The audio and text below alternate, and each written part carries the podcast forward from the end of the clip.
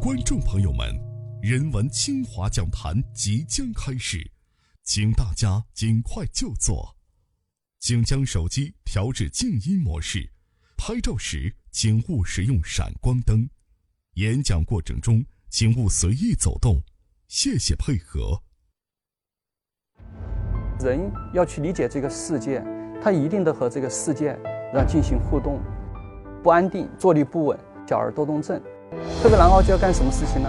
就要去让捣捣乱。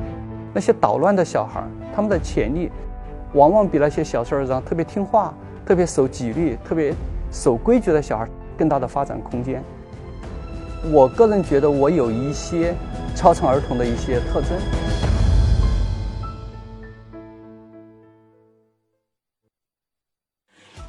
人是让特别特别让人吸引的群体。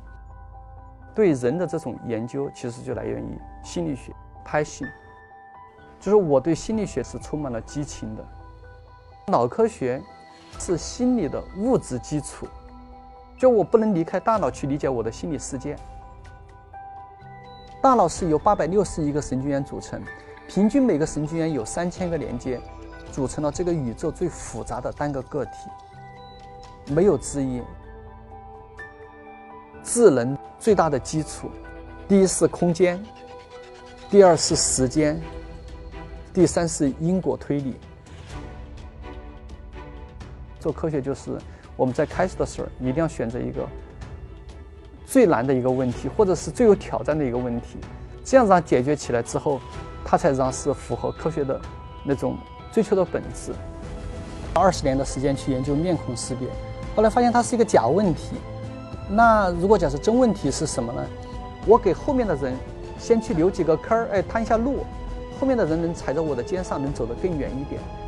就我们怎么来理解自己，怎么来理解这个世界，我们怎么去理解大脑究竟是怎么工作的？AI 会不会产生意识？AI 会不会产生情感？为什么我们不能再开创一个更好的文明呢？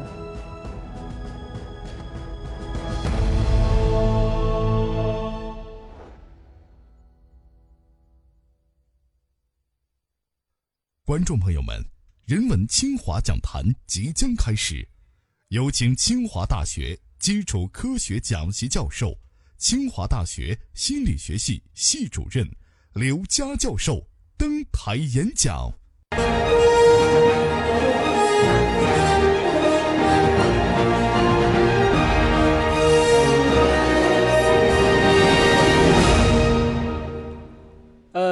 各位好啊，我叫刘佳，来自于清华大学脑与智能实验室和心理学系。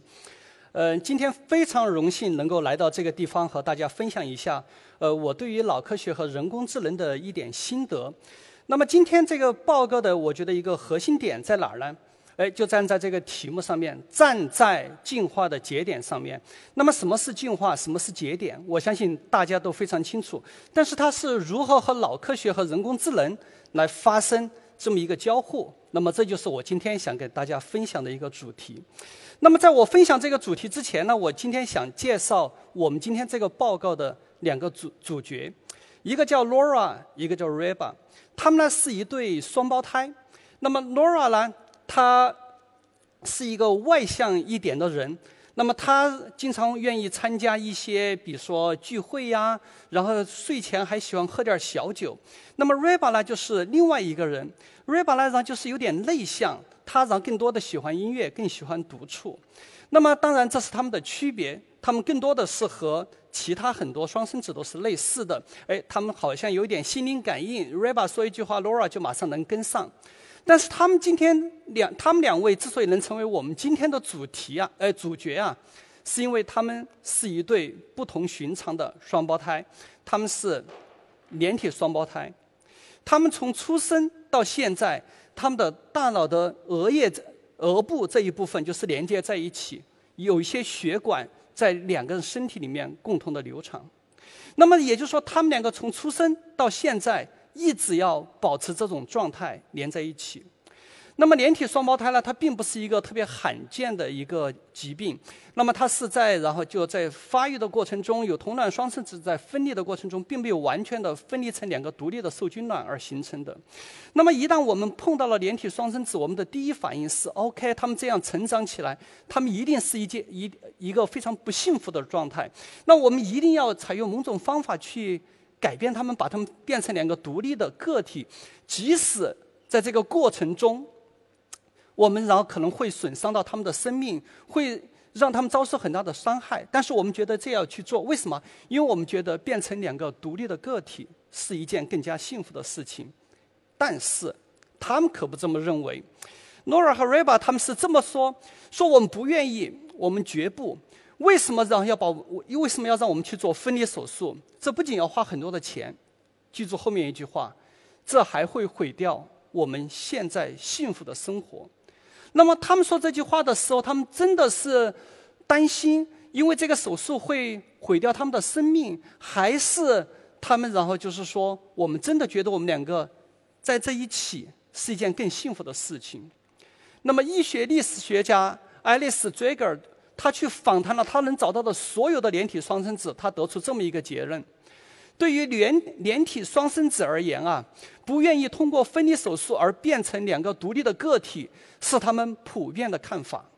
记住，迄今为止，我还没有发现一例主动寻求分离的连体双胞胎。那么我们在孩子然后一对连体双胞胎刚出生的时候，我们就试图把它分开，无论是医生也好，无论是他们的父母也好，因为我们都保保持着一个信念。这个信念就是变成两个独立的个体是更加幸福，但是我们仅仅是从独立的个体这个角度来看这个问题，因为我们从来没有去体验过，当你和另外一个人是连体双胞胎是一种什么样的感觉。那么，如何把连体双胞胎分开？它既是一个医学问题，也是一个伦理问题，那更是一个心理的问题。那么，它背后的心理问题是在我们的日常生活中，我们如何去洞悉他人的内心？或者我们再把这个尺度再放大一点，我们如何去认为、去认识我们周围所处的这个世界？那么，这是我们人类从有文字记录、有文明开始，我们就一直困扰着自自己的一个问题：为什么人是如此的难以理解？为什么这个世界总是让我们产生了很多困惑？那么，这是我们心理学所研究的一个对象。那为什么这么难呢？道理其实非常简单。首先，我们看见的这个世界，只是这个世界非常非常小的一部分。我们很我们忽略了绝大部分的东西。为了给大家清楚地展现这一点，我们万能的导演团队啊，他们在清华做了一个实验。可爱的让小姐姐们，然后就是假装成一个外来到清华的人，好像我不认识路，哎。我要去让找一个人问一下路。等他问路的时候，这时候有一块板从他们两人中间穿过，从我们这个导演和被问路的人中间穿过。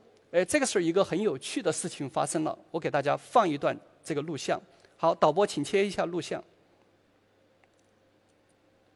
同学你好，那个我想问一下您，您知道这个地方在哪儿吗？在这个地图上，这接了张地图。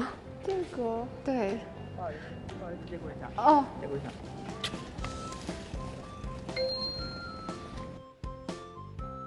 谢谢谢谢同学，拜拜。同学你好，你知道这个地方是哪儿吗？我现在在这个位置怎么走啊？这个是吗？对对对。哎，我记得好像是在。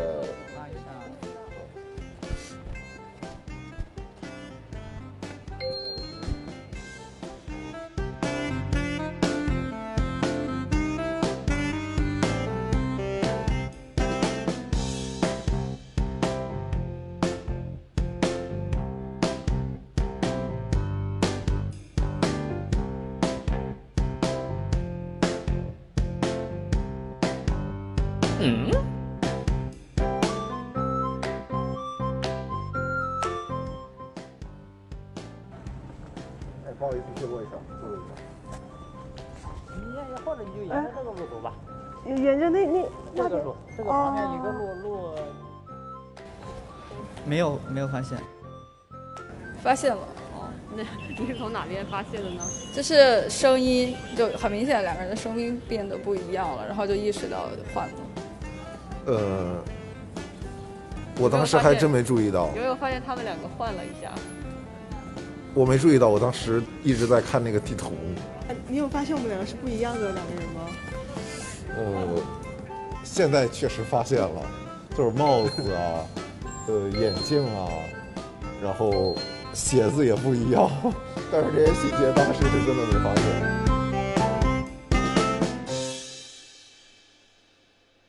OK，在问路的这么一个场景里面，对吗？然后一个人，然后在板子过来的时候，原来问路的人就抬着板子走了，而原来抬板子的人留就留下来。七个人中间只有一个人注意到，而大部分没有注意到。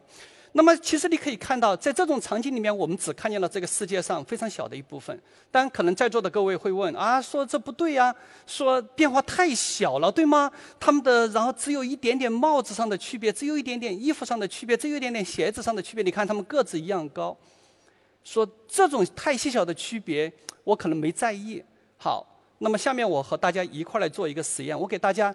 来一点比较大的变化，那么我会前后呈现两幅图，这两幅图中间有一个非常大的东西发生了改变，但是你看不见。慢慢的过了一会儿之后，有的同学或者有的老师会先看见，那么你看见之后呢，请你先举下手，先不要告诉周围的人好吗？你说啊，我看见了，但是你不要告诉大家是什么。好，你让周围的人先着急一下好吗？然后那个等我们。有三分之二的老师和同学看到了，然后我们再说究竟是什么东西发生改变。OK，记住啊，是一个非常大的东西发生改变，一定不是那种特别小的，呃，比如说一个帽子上的一个标记发生了改变。我们来看大家能不能检测。好，非常快的呈现两幅图，两幅图中间有一个大的东西发生改变。大家准备好了吗？我们开始啊。好，有人看见了，请先举一下手好吗？哎，有人已经举手了，有人举手了。非常大的，对吗？哎，有人举手举得很高啊。OK，那现在差不多有四分之一的举手了。好，请大家告诉我是什么东西发生了改变？对，船上是不是有个黑色的箱子，对吗？出现、消失、出现、消失，对吗？在船上有个黑色的箱子，对吗？但是你看不见。至少我现在告诉你了，你觉得我怎么当时会看不见呢？好，我来给大家降低一下难度，好吗？然后就说大家说啊，我没有在意，OK，我给大家降低一下难度，还是一个非常大的东西发生了改变。你看见了之后，还是请大家举一下手。哎，我已经看见有人举手了，这个要难度要低一点，好吗？还是有谁没看见？说有变化吗？真的有变化吗？哎，大家看见了是什么？后面的栏杆是不是在起伏？对吗？而且你一定意识到，这个不是不是我偷偷摸摸塞进去的，因为有的老师和同学先看到，有些老师和同学后看到，对吗？好，我们来增增加一个地狱级的挑战。这个当时我找到这个图片的时候，我花了五分钟，我都没找到。后来我只好一个像素一个像素的看过去，终于看到了。但我相信大家一定会比我快很多，好吗？我们来看下一个，有看见了吗？哎哎呀，很厉害很厉害，这边已经有有看见了，哎那边也有，哇！节约时间是什么发生了变化？在最呃，在那个就是最左边这个男性的那个裤子的颜色，然后发生了改变，对吗？灰色、蓝色、灰色、蓝色，对这些信息对我们来说它不重要。为什么？因为我们去一个市场买菜的时候，我们怎么会盯着人家的裤子看？说啊，你的裤子会变颜色吗？对不对？这些是不重要的一呃那个就是因素。呃，不重要的信息，那么这些我们忽略掉信息，但是更糟糕的是，我们还可能会扭曲这个世界，我们还会把我们看见的东西把它扭曲掉。那么现在我给图那个屏幕上呈现的是，那个就是两个方块一个颜色深一点，一个颜色浅一点，还有一个圆环，它的然后灰度介于两者之间，对吗？在圆环的左侧和圆环的右侧，它的颜色是完全一模一样的，对不对？至少让大家会说啊，看上去是一样的，对吗？好，现在是见证奇迹的时候，我来把这两部分分开，请大家注意这个圆环上的颜色是不是会发生改变？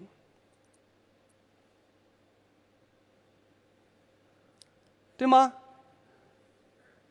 一边变浅了，一边变深了，对不对？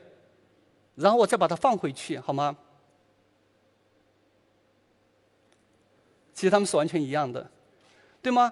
其实是你的视觉在扭曲了这一个世界。当然，我们的魔术还不到此为止。我们如果当刚才是左右移动，我们现在把它变成上下移动。这时候你看见的是什么？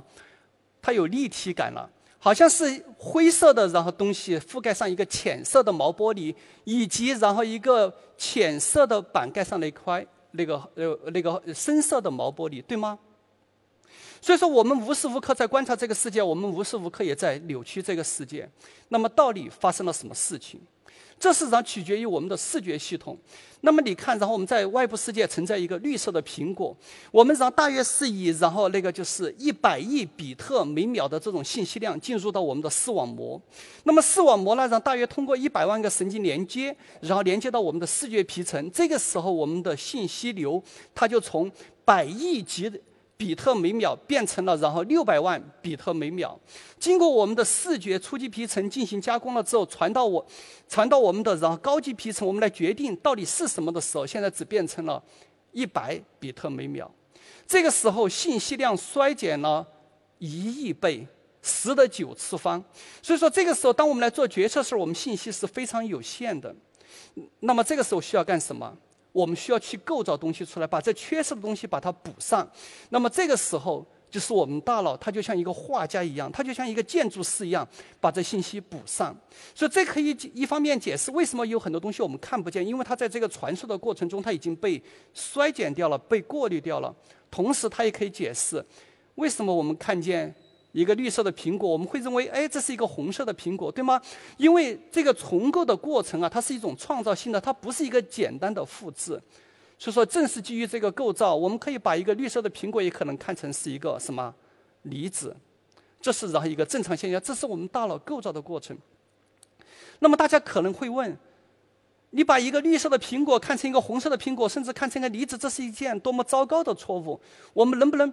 不要这个东西，对吗？我们的为什么我们的大脑不能像一个摄像机，不能像一个照相机一样，能够忠实的、客观的去反映这个物理世界，而是让你非要然后自己改来改去，它到底有什么样的好处？那么这正如然后康德所说的这句话，就没有感觉支撑的知识是空的。也就是说，如果我们没有外部的输入，我们很难构建我们自己的心理世界。但是我想强调的是第二句，没有知识的引导。没有知识引导的感觉是瞎的。这句话，如果我们用大白话来说是什么呢？如果假设你不知道你看的是什么东西，那你就什么看不见，什么都看不见。如果你不知道你所想看的东西是什么，你将什么都看不到。大家说这是一句什么样的意思？我给大家做一个演示。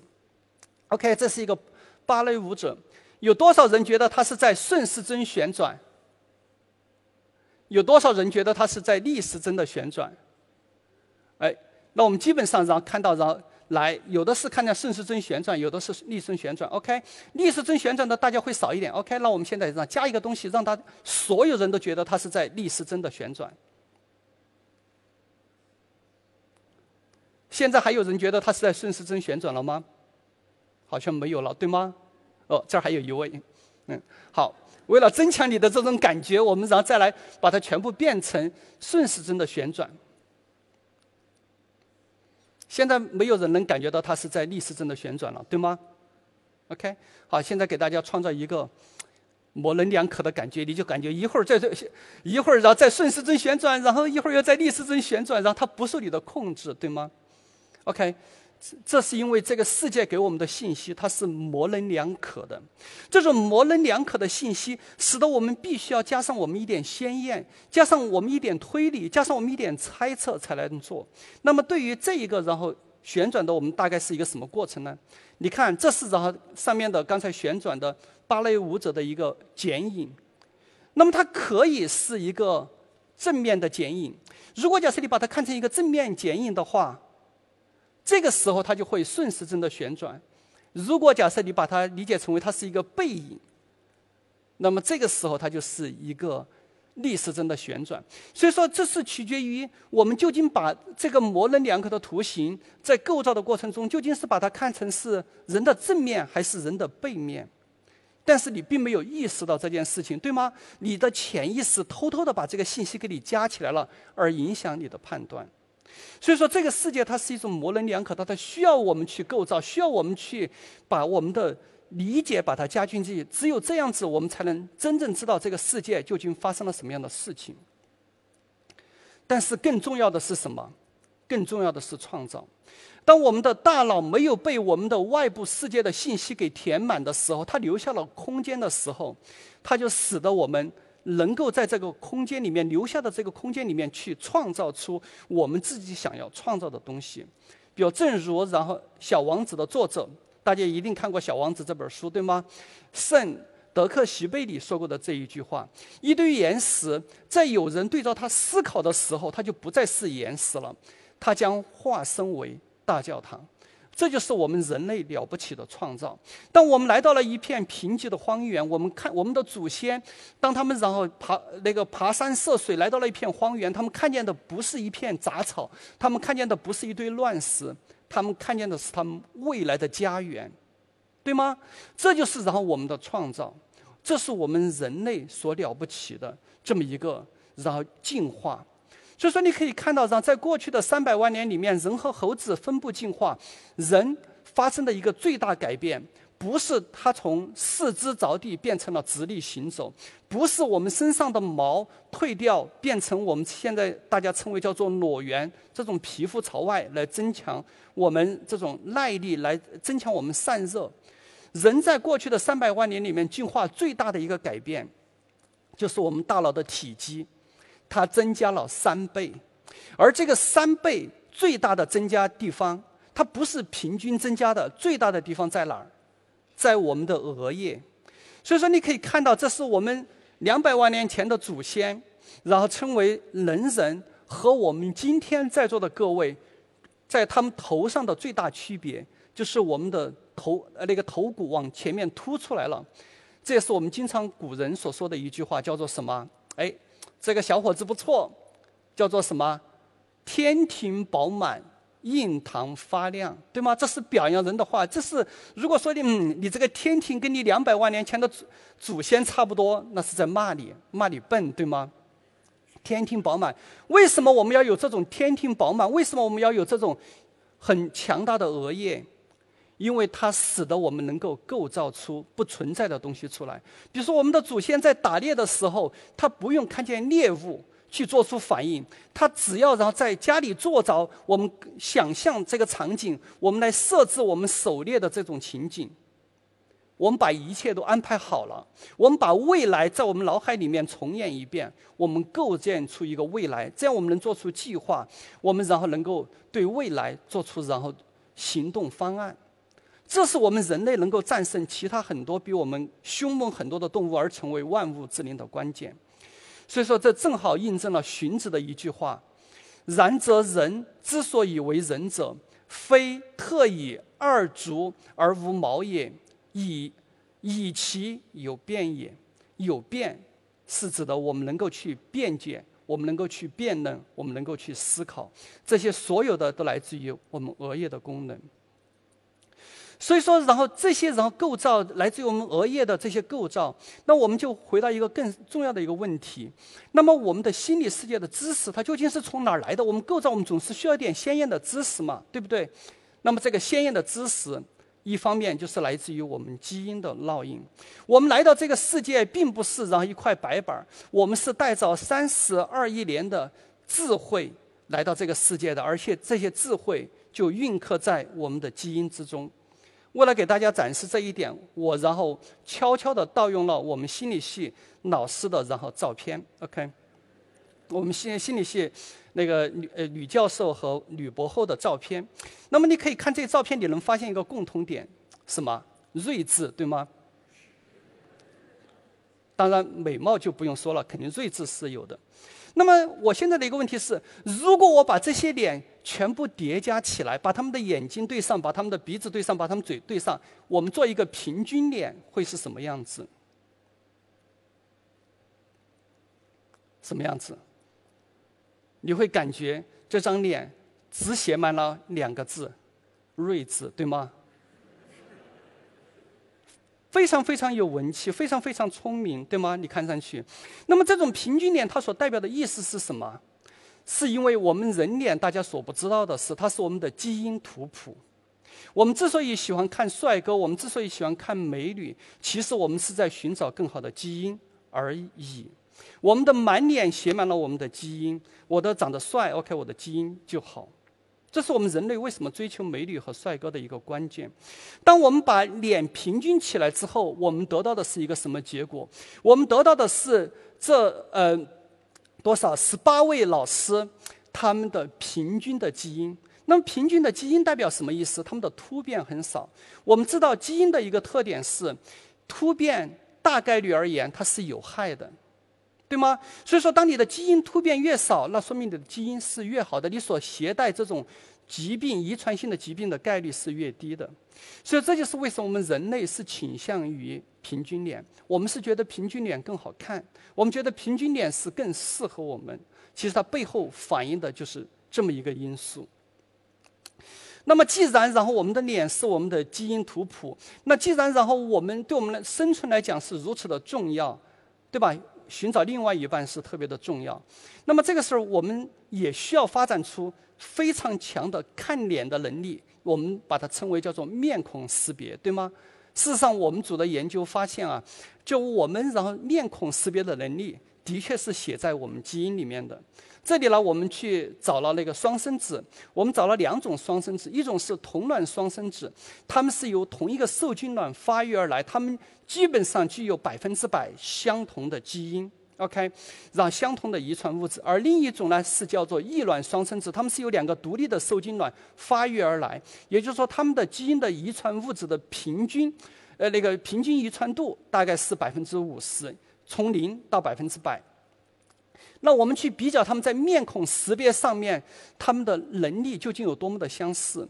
我们发现，在面孔识别能力上啊，同卵双双生子他们的相似程度更高。也就是说，如果同卵的哥哥他的识别面孔能力更强，弟弟面孔识别能力也更强，这暗示着什么？暗示着，然后我们对面孔识别也是有遗传的因素的影响。也就是说，你先天能够识别面孔更强还是更弱？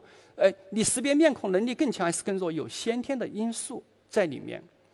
那么，其实这一点呢，也可以从另外一方面得到验证。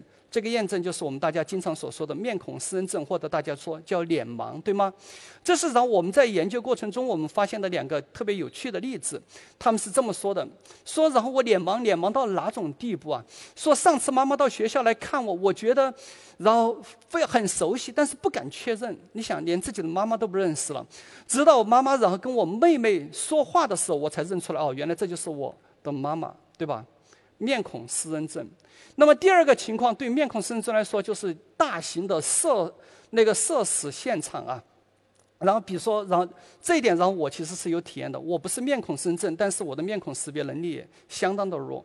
那么我当时从那个就是我们家乡一个小地方，然后到北大读书的时候，我们当时正好就第大家还没来得及认识，就先去军训。那么这对我来说简直是噩梦一样的经历。为什么呢？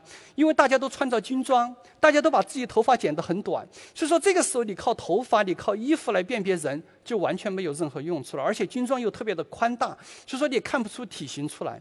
所以说当时我在北大待的，然后第一周我就发现每个人基本上都长得很一样。在那一刻，我开始意识到，哦，原来我的面孔识别能力有问题。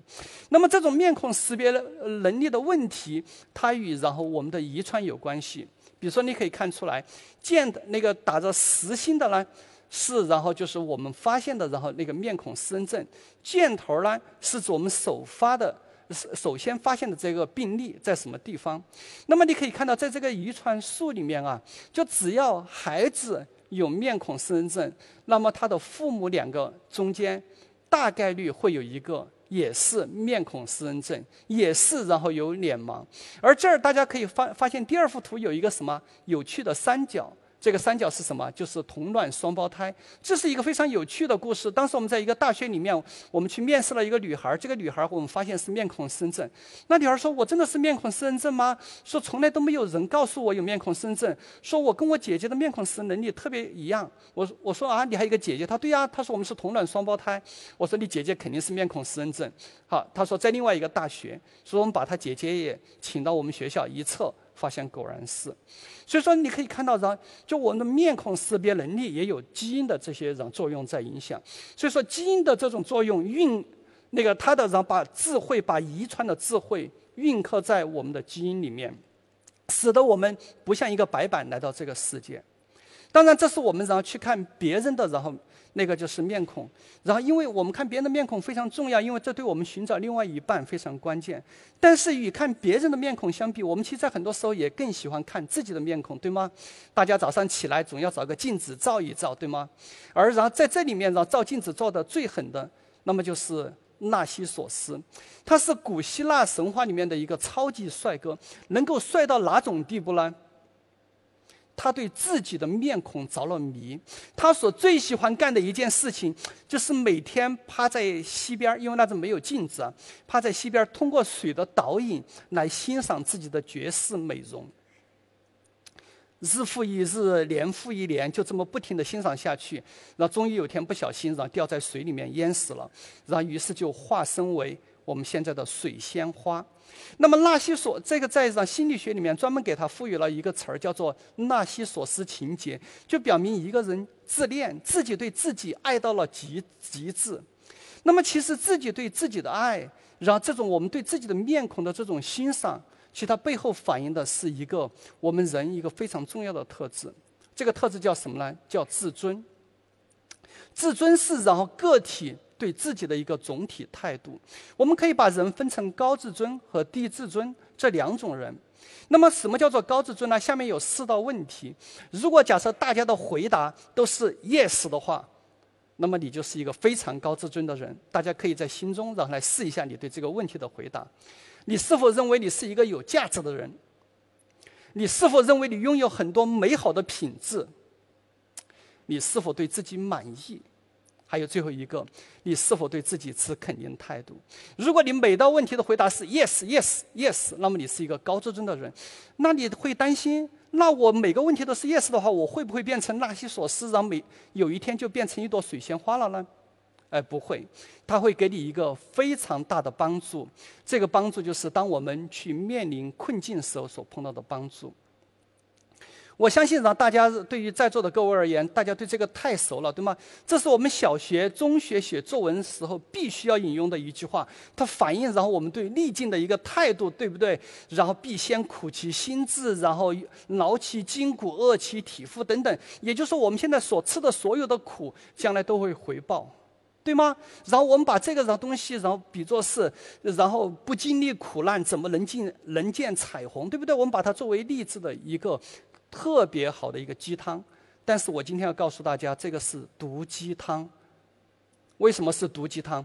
当你让长期经受这种压力、经受这种苦难，你会有糟糕的身体健康，你会有低下的心心理幸福感，更糟糕的是，你会有受损的认知发展，你的认知能力就会比别人低很多。它体现在我们大脑上面。就是我们的海马，我们学习、记忆、空间导航的中枢海马，它会受到极大的损伤。在长期的这种处境不利，在长期的这种压力之下，它会受到极大的损伤。我们在那个大学里面，我们找了二百七十二名健康的大学生，我们把它放到磁共振扫描仪里面去，我们去记录他们海马的大小。海马的体积，我们发现那些长期处于压力、在压力中成长的这些孩子，长期让处于处境不利的这些孩子，他们的海马的体积要显著的小于那些在正常环境里面、在宽松环境里面长大的那些小孩的海马体积。海马体积变小了是什么意思？萎缩了，他们的学习记忆。空间的功能会受到显著的损伤。所以说，虽然说他们都是一个大学的大学生，他们的考分都是一样的，但是你可以想象，那些然后海马受损的这些大学生，他们是经历了何种的苦难，经历了何种让更多的付出，才考进了这所大学，对吗？多么的不幸，能有办法解决吗？有的。当我们进一步去研究，我们把孩这些让大学生分成了两组，那些有些大学生是。高自尊的，他们认为他们自己是有价值的，他们认为他们是，然后那个就是对自己是满意的。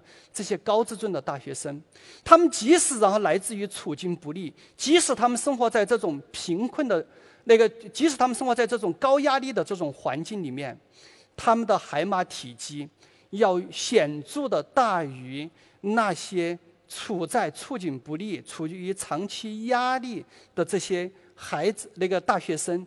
的海马体积，并且他们的海马体积和那些在宽松环境、少压力环境里面成长的那些大学生，他们的海马体积没有任何显著的区别。也就是说，只要你对自己满意，只要你让每天让对自己的脸看上去你觉得真不错，你爱上你自己，那么你就能对抗物理世界这种糟糕的影响。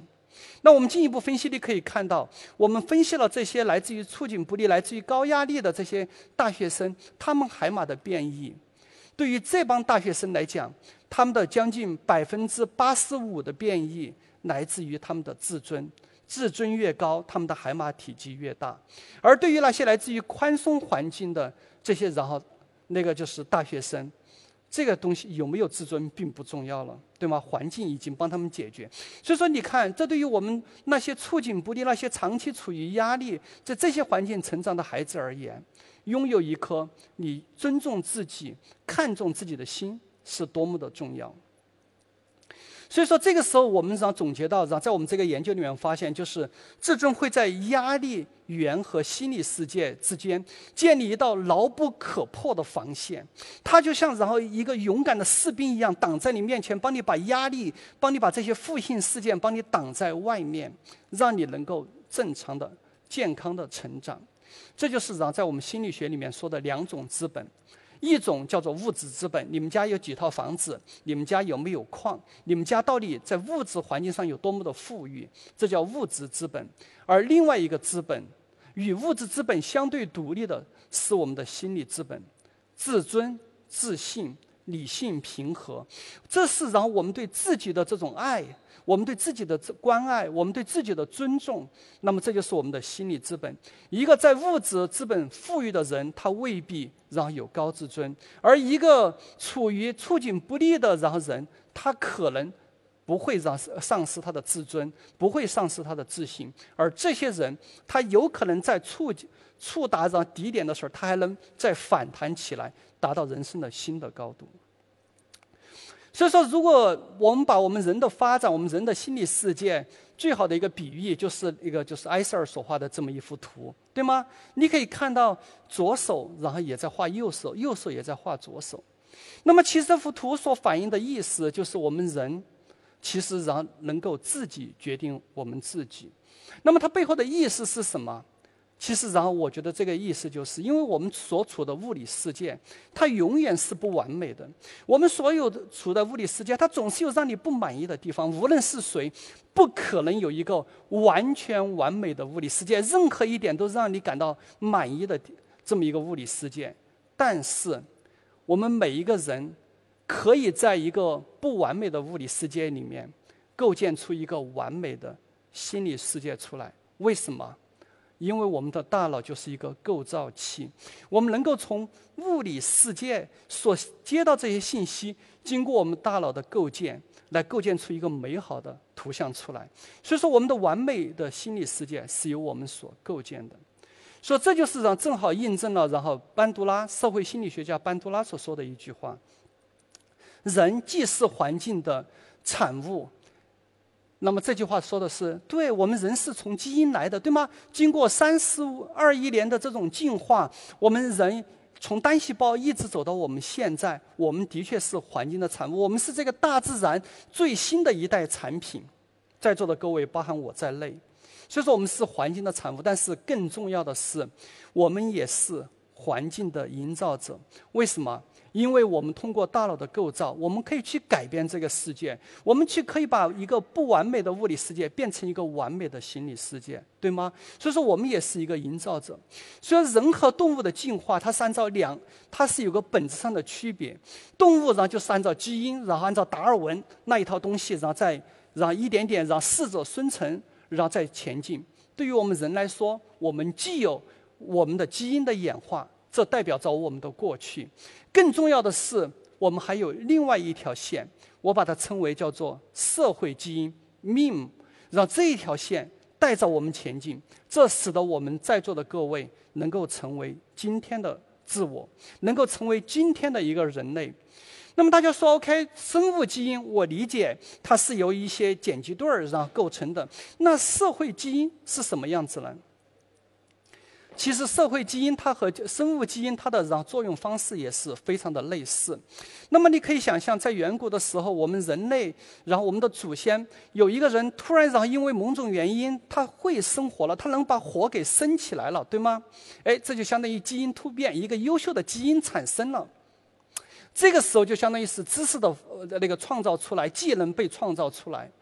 那么这就是相当于基因然后在突变，那么这个时候会生火的这种然后技术、这种然后技能、这种知识就开始。传播到其他人上面去，于是你可以看见其他人就在开始学习，哎，这种生生活的这种技术，那么从一个部落再传到其他部落，这样的然后慢慢火就变成人类的一个所拥有的一种技能。那么在逐渐的然后随着会生活，我们慢慢开始会制作长矛，我们会制作然后其他的工具，慢慢的我们就从一个然后在。刚刚然从树枝下面走在陆地上，然后很慌张的这么一个猴子，就逐渐构建了我们今天的人类社会。那么今天的人类社会其实就是构建在我们的社会基因之上的。这就是然后为什么我们如此的去强调我们的基、我们的社会、我们的文明是如此的重要。所以当时孟子说了一句话，就人之所以异于禽兽者几希？孰民去之？君子成之，什么意思呢？人和动物它没有多大的差别，差别非常的小。一般人呢都会把它扔掉，而然君子呢会把它保留下来，会把它发扬光大。而这保留下来、发扬光大的东西是什么？就是我们的社会基因。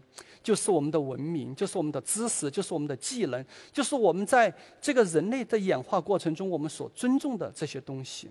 那么，这也是我们大学的意义之所在。大学就是我们的产房，就跟医院的产房一样，它是产生知识的这么一个地方。所以说，它是然后无论任何社会、任何文明最重要的地方，就跟我们的产房一样。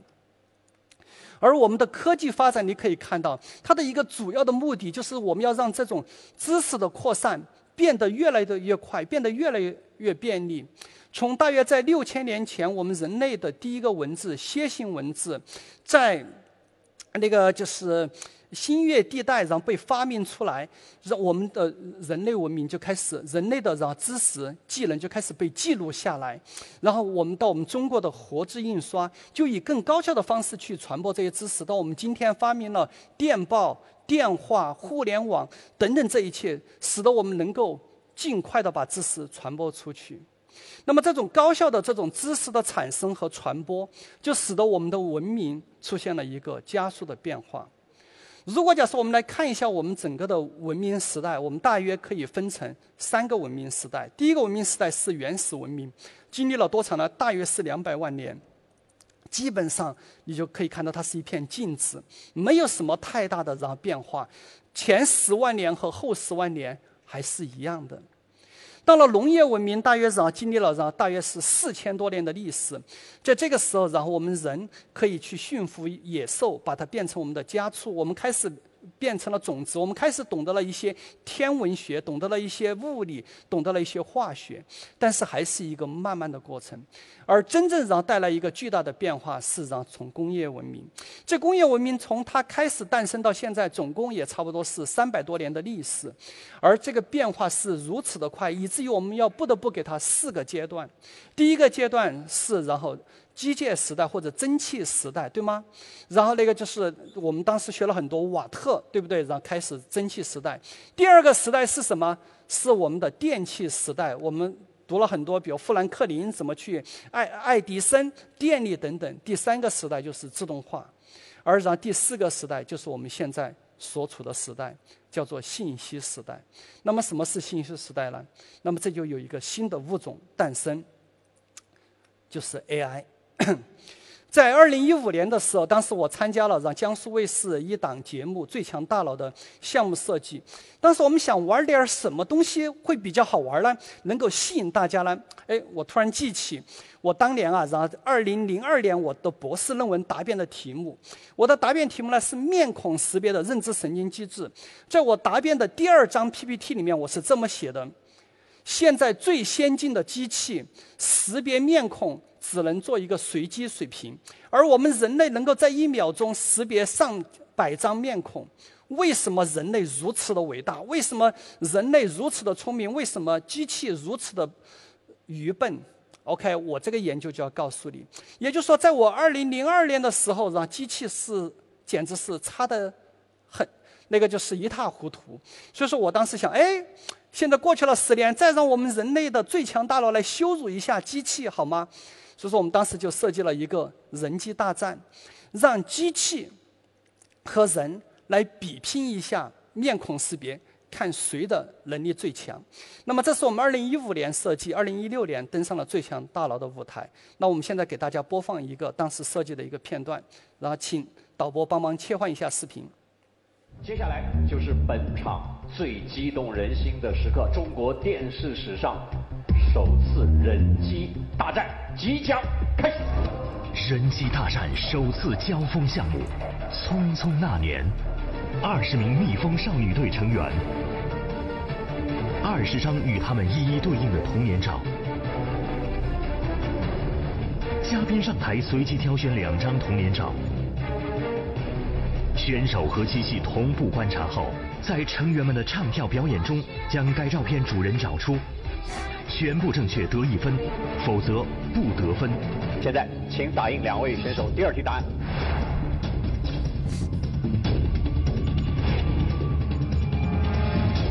主持人王峰的答案已打印完毕。好，谢谢。主持人小杜的答案已打印完毕。好，两位选手的答案已打印完毕了。来，我们开始验证。啊，对不起，主持人。那个小杜这边又打了一张。等一下，我来确认一下，这两张是一样的还是不一样的？不一样。There are two pictures, and it thinks the probability of them is almost the same. Is this the same person? 告诉我概率上是一样的，是吧？有一张照片的概率稍微高一点，高了万分之一。万分之一。在选手中间可能有一对双胞胎吧。Xiaodu thinks this one is 72.98, that one is 72.99. So Xiaodu is saying that one is 0.01 more likely. 好，哪一位女生觉得她是你的话，请出场。好，来，接下来小杜的答案是否正确呢？我们请看一下这个小朋友长大后是什么样子，因为朱佳怡她自己也不确定。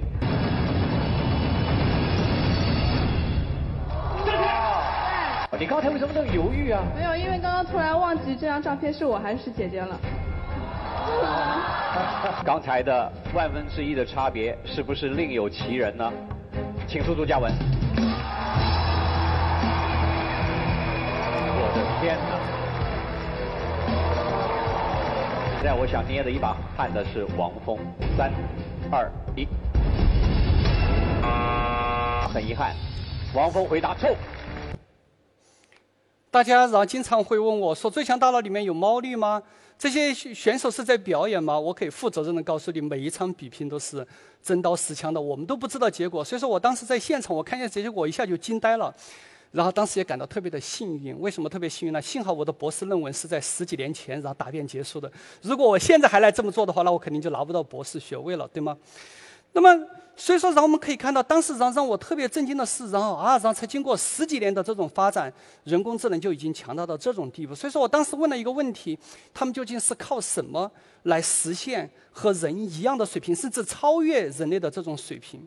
所以我们就去研究了一个神经网络，这个是叫 VGG Face，然后我们训练它去识别性别，然后是男性性别还是女性性别，它的正确率能做到百分之百。但是我们想知道这个神经网络它的心理世界究竟什么样子，它究竟是靠什么然后来把男性和女性区分开？所以说我们就找了一张中性的面孔，就是把男性和女性面孔把它求平均，就是它看上去既像男性的面孔也像女性的面孔，我们给它加上噪音，加上随机噪音。然后呢，然后我们就把这张加上噪音的面孔扔给这个，然后那个就是神经网络。我们说，你告诉我，他究竟是男性还是女性？二选一，你必须得选一个。那么他有时候会说，OK，这是然后一个女性。那么我们同时在这个面孔又加上一个新的噪音，我们扔给这个人那个人工神经网络，说现在呢，啊，他说现在是一个男性，我觉得。那么于是呢，我们就这么不停的做下去，做了，就说用了完全一样的点儿。然后，但是加上了两万种不同的噪音，我们扔给这个神经网络，那么它就于是把一些认为是女性，有些认为是男性。那么这个时候，然后我们就得到了，然后这么一组。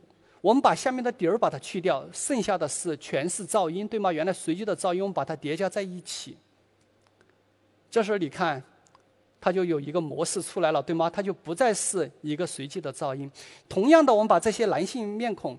被判断为男性面孔，他们的底儿给去掉，我们把它噪音叠加起来，哎，我们就得到一个男性面孔在这个人工神经网络他心中的一个模板。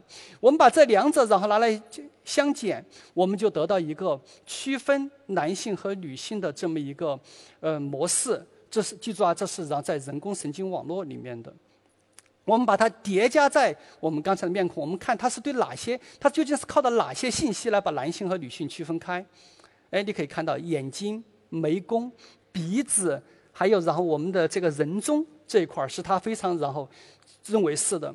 那我们把这个然后图形呢，我们把它加上我们刚才的这个 CI，就是这个然后它内部的模板，我们看能得到什么？我们就得到一张标准的男性图。我们把这张中性的面孔减去我们刚才的它用于分辨性别的这个模板，我们就得到一张女性的图。OK，我们想进一步研究它究竟和人类有多么的类似，所以说我们也找来了贝斯，非常辛苦的也做了刚才完全一样的任务。那这是我们得到的分辨图。你可以看，非常的一样。我们加上，我们减去中间这幅图，得到女性的面孔；加上它，得到男性面孔。而这两个模式的相似度达到了点七三，这是一个非常非常高的相关。也就是说，你从来没有告诉这个人经人工神经网络，你应该用什么样的方式去识别男性和女性。你只要去让它做这件事情，它就会产生跟人类。类似的内部表征，内部类似的心理操作来完成性别判断这一个任务，也就是说，它的智能开始自涌现出来，自涌现出来和人类一样的东西出来，对吗？说在那一刻，我开始意识到了。在我们过去的进化里面，我们都是一条单线，我们都是基于碳基的这种方式来运行，我们都是来自于同一个祖先。但是，当我们人类创造出 AI 之后，我们发现有一个新的物种产生了。这个新的物种是基于硅基的这种方式。那么，基于硅基产生这种物种，它一定。会给我们带来一种革命性的变化。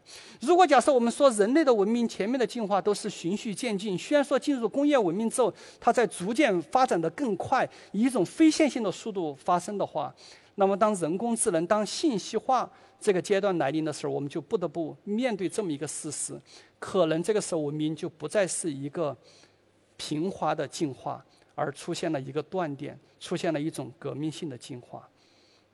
为什么这么说呢？比如说，让我们来看几大区别。第一个，我们人类的大脑呢，大约是三点五斤左右。它虽然说只占了我们体重的百分之二，但是它消耗了我们身体百分之二十五以上的能量。我们每天吃的饭，我每天吸的氧气，有百分之二十五是用于这么一个只占体重百分之二的东西。它是一个耗能大户。所以说，从这个角度上来讲，我们人类的大脑到现在为止已经到了极限。再给你一千年，再给你一万年，你的人类的大脑不会变得。更大，你的人的聪明程度不会变得更加的聪明。我们现在已经到了我们人类进化的智，至少是智力上的天花板。但是对于 AI 来说，完全无所谓啊！你一块 CPU 不够，加一块 CPU；你一块硬盘不够，加一块硬盘，对吗？它是有无限的算力和无限的存储。我们再看第二个，这是更重要的，就是寿命。那么拉姆鲁金，拉马鲁金是我最崇拜的一个数学家。那么，因为他和其他数学家相比，他是我一个完全觉得不可理解的这么一个数学家。只要晚上睡个觉，做个梦，然后第二天早上起来就开始写数学公式，然后一共写了三千多个数学公式。而且有些数学公式写出来之后，大家都不知道它的用处在哪里。直到比如说有个数学公式，发现哦，原来是用于描述黑洞的。那个运行的机理的这么一个数学公式，而当时黑洞这个概念都不存在，他先把数学公式先给写出来了，这么一个伟大的数学天才，三十三岁就去世了。我相信他的，如果假设他再多活几年，如果他能不断的活下去，我相信我们的数学可能已经远远不止我们今天这种样子。但是对于 AI 来讲，它的寿命是无限的，对吗？CPU 烧了换块 CPU，电线断了我再给它换根电线就可以。但当我们的人的心脏崩了，我们可能就那就可能真的就不行了。那么，这无尽的，然后这种存储、无尽的算力以及无尽的寿命还不是关键，最关键的是这一点，是关于然后无尽的可能。对于我们人类而言，我们有两种知识，一种是啊明知识，是可以然后描述出来，比如说牛顿定律；一种是默知识，比如说我们骑自行车这种能力，它可感受，但是我们说不出来你究竟是怎么在骑自行车。但是呢，还有第三个知识，这是我们人类所没有而机器所拥有的，我们把它称为叫做暗知识，它不可感受。不可描述、不可表达，它是存在于海量数据中间的这种万事万物之间的这种联系，它非常的，它是机器所独有的，人类无法理解，它是然后数量极其的巨大。那么这个暗知识呢，就把人工智能和人彻底的画上了一个鸿沟，这不是你努力能达到的。那么我的意，那么大家说，OK，暗知识你说了这么多，它到底是什么呢？OK，给大家举个例子。当我们最强大脑在二零一六年播出《人机大战》，让所有的观众觉得很惊讶的同时，二零一六年还有一件大事，就是 DeepMind 所开发的 AlphaGo 击败了人类的呃那个就是围棋的第一高手李世石。当时，然后很多中国的围棋高手，然后也去，然后和阿尔法狗然后进行了切磋。切磋完了之后，柯洁当时世界上然后排名积分排名第一的柯洁说：“我们人类下了两千年围棋。”连门都没有入，OK。如果假设这句话是我说的，你说你肯定在瞎扯，对吧？柯洁说你总得信了吧？还有我们的棋圣叶卫平说，我们应该让阿老师，这个阿就是阿尔法狗的阿，我们应该让阿老师教我们下棋。为什么大家会心服口服？道理非常简单，因为一个人不吃不喝，他这一辈子所下的围棋最多是十的六次方，也就是十万盘。到头了，它不可能下更多。而人类让从发明围棋到现在，总共是下了差约大约是三千万盘围棋。那我们来看围棋的空间有多大呢？一个格子可以有三种状态。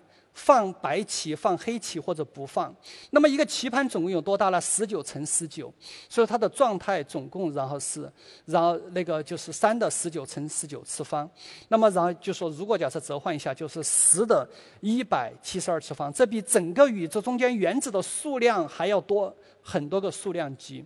也就是说，围棋的空间是极其的庞大。人类虽然说下了两千多年的这种围棋。但是人类只在这么大一个空间里面，一个微不足道的一个点里面在探索。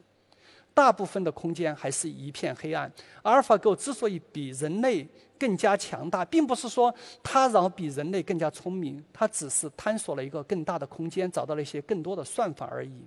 所以，在我小学的时候，我们经常然后愿意引用一句话来表达牛顿的谦虚，对吗？我就像站在海边玩耍的小孩，偶尔拾到美丽的贝壳就高兴不已，但是面对真理的海洋，我仍一无所知。这不是牛顿在谦虚。他说的是实情，他真的是连真理的海洋都没有摸着边儿，他只是捡了一些贝壳而已，就跟我们的李世石一样，就跟我们的柯洁一样，就跟叶卫平一样，他们说的说我们连门儿都没有入，这真的是说的是实情。那么面对然这么一种然后情况，那未来究竟会是什么样子？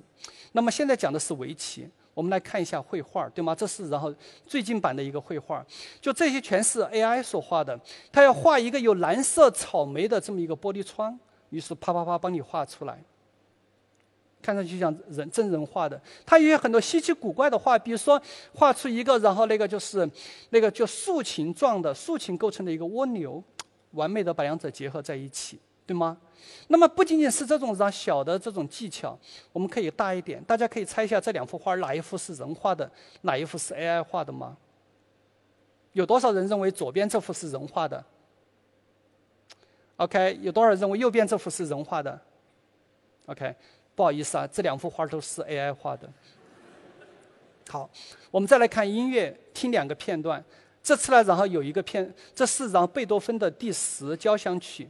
那么第十，那么有有一个片段是来自于真的贝多芬，然后那个就是创作的。有一个是让 AI 去学习了贝多芬的第十交响曲，他自己所创的两个片段。我请大家判断一下，究竟第一个片段是还是第二个片段是贝多芬创造的？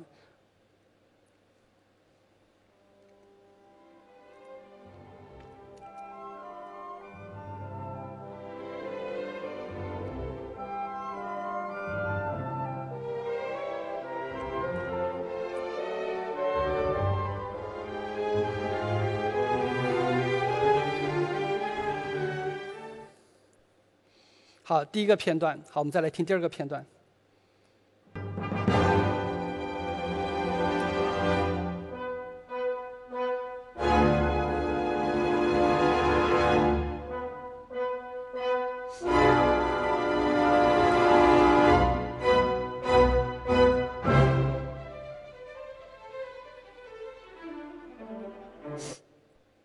OK。第一个还是第二个？哪一个是贝多芬创造的？第一个吗？第一个。好，第二个呢？第二个有多少人认为第二个是贝多芬创造的？OK，基本上势均力敌。那么我可以揭晓答案：第一个是贝多芬创造，第二个是 AI 所做的曲。你看，至少让在某种程度上，它能够做到以假乱真。那么更重要的是，它不仅仅是艺术啊。不仅仅是，然后那个就是音乐这些方面，围棋这些方面，在我们的休闲娱乐中间，然后它开始在发力。它更多的是会影响到我们现在的每个人的各行各业。那么那个就是微软所开发出来的 Copilot，Copilot 这一个程序，它然后是做到一个什么样的地步呢？就是说，你只要把我这句我这段程序想干什么，你告诉他，他就自动帮你把代码写好了，代码自动生成。这个然后就变成我现在实验室的那帮然后研究生每天然后就花然后每个月花十美元好去然后注册一下 Copilot，然后就写一行话啊，老板叫我干什么事儿啊，把它写出来，好让 Copilot 就把它代码生成。那马龙的这种然后生存就会受到极大的威胁。那不仅仅是马龙呢，还有律师，还有医生，还有税务师，还有咨询师等等这些然后我们认为是精灵的行业。他们的领域都逐渐在被 AI 蚕食，也许有一天，他们的职业就会被 AI 所取代。所以说，深度学习的让创始人那个那个叫 Hinton，让当时让接受 MIT Tech Review 让采访的时候，他说了这么一一句话，他说在将来啊，深度学习可以做任何事情。OK，记住 N 类，就任何事情全称，所有的事情都可以做。他对此如此充满信心，但是是真的如此吗？难道是我们在座的每一位，我们觉得我们的职业就要被取代了吗？这种是马上就会到来吗？心理学家呢，然后就去问了，然后就是我们刚才那个一个最先进的大模型，然后 G 叫 GPT three，然后问了他一些问题。他们认为，之所以这些 GPT three 之所以能显得然后非常的聪明，是因为我们问到他智能的问题。如果假设我们问他一些弱智的问题，我们问他一些笨的问题，他会怎么样回答？比如说，我们问他：“我的脚上有几只眼睛？”这个我问在座的各位，大家会说：“啊，你这个问题太弱智了，我都不屑于回答，对吗？”但是 GP3 然后非常老实的回答说你的脚上长了两只眼睛。为什么他回答两只眼睛呢？道理非常简单，他并不理解眼睛是什么，他只是在联系而已。OK，人有两只眼睛，对吗？然后腿也是人的一部分，所以说腿上面也应该有两只眼睛。说这就是印证了让爱因斯坦当年所说的一句话：任何傻瓜都知道，关键在于理解。也就是说，你的人人工神经网络你知道，但是你并不理解眼睛究竟是什么，而仅仅然后那个，然后而且然后这种理解可能是构成我们真正然后去了解这个世界，去在这个世界里面运动的一个关键。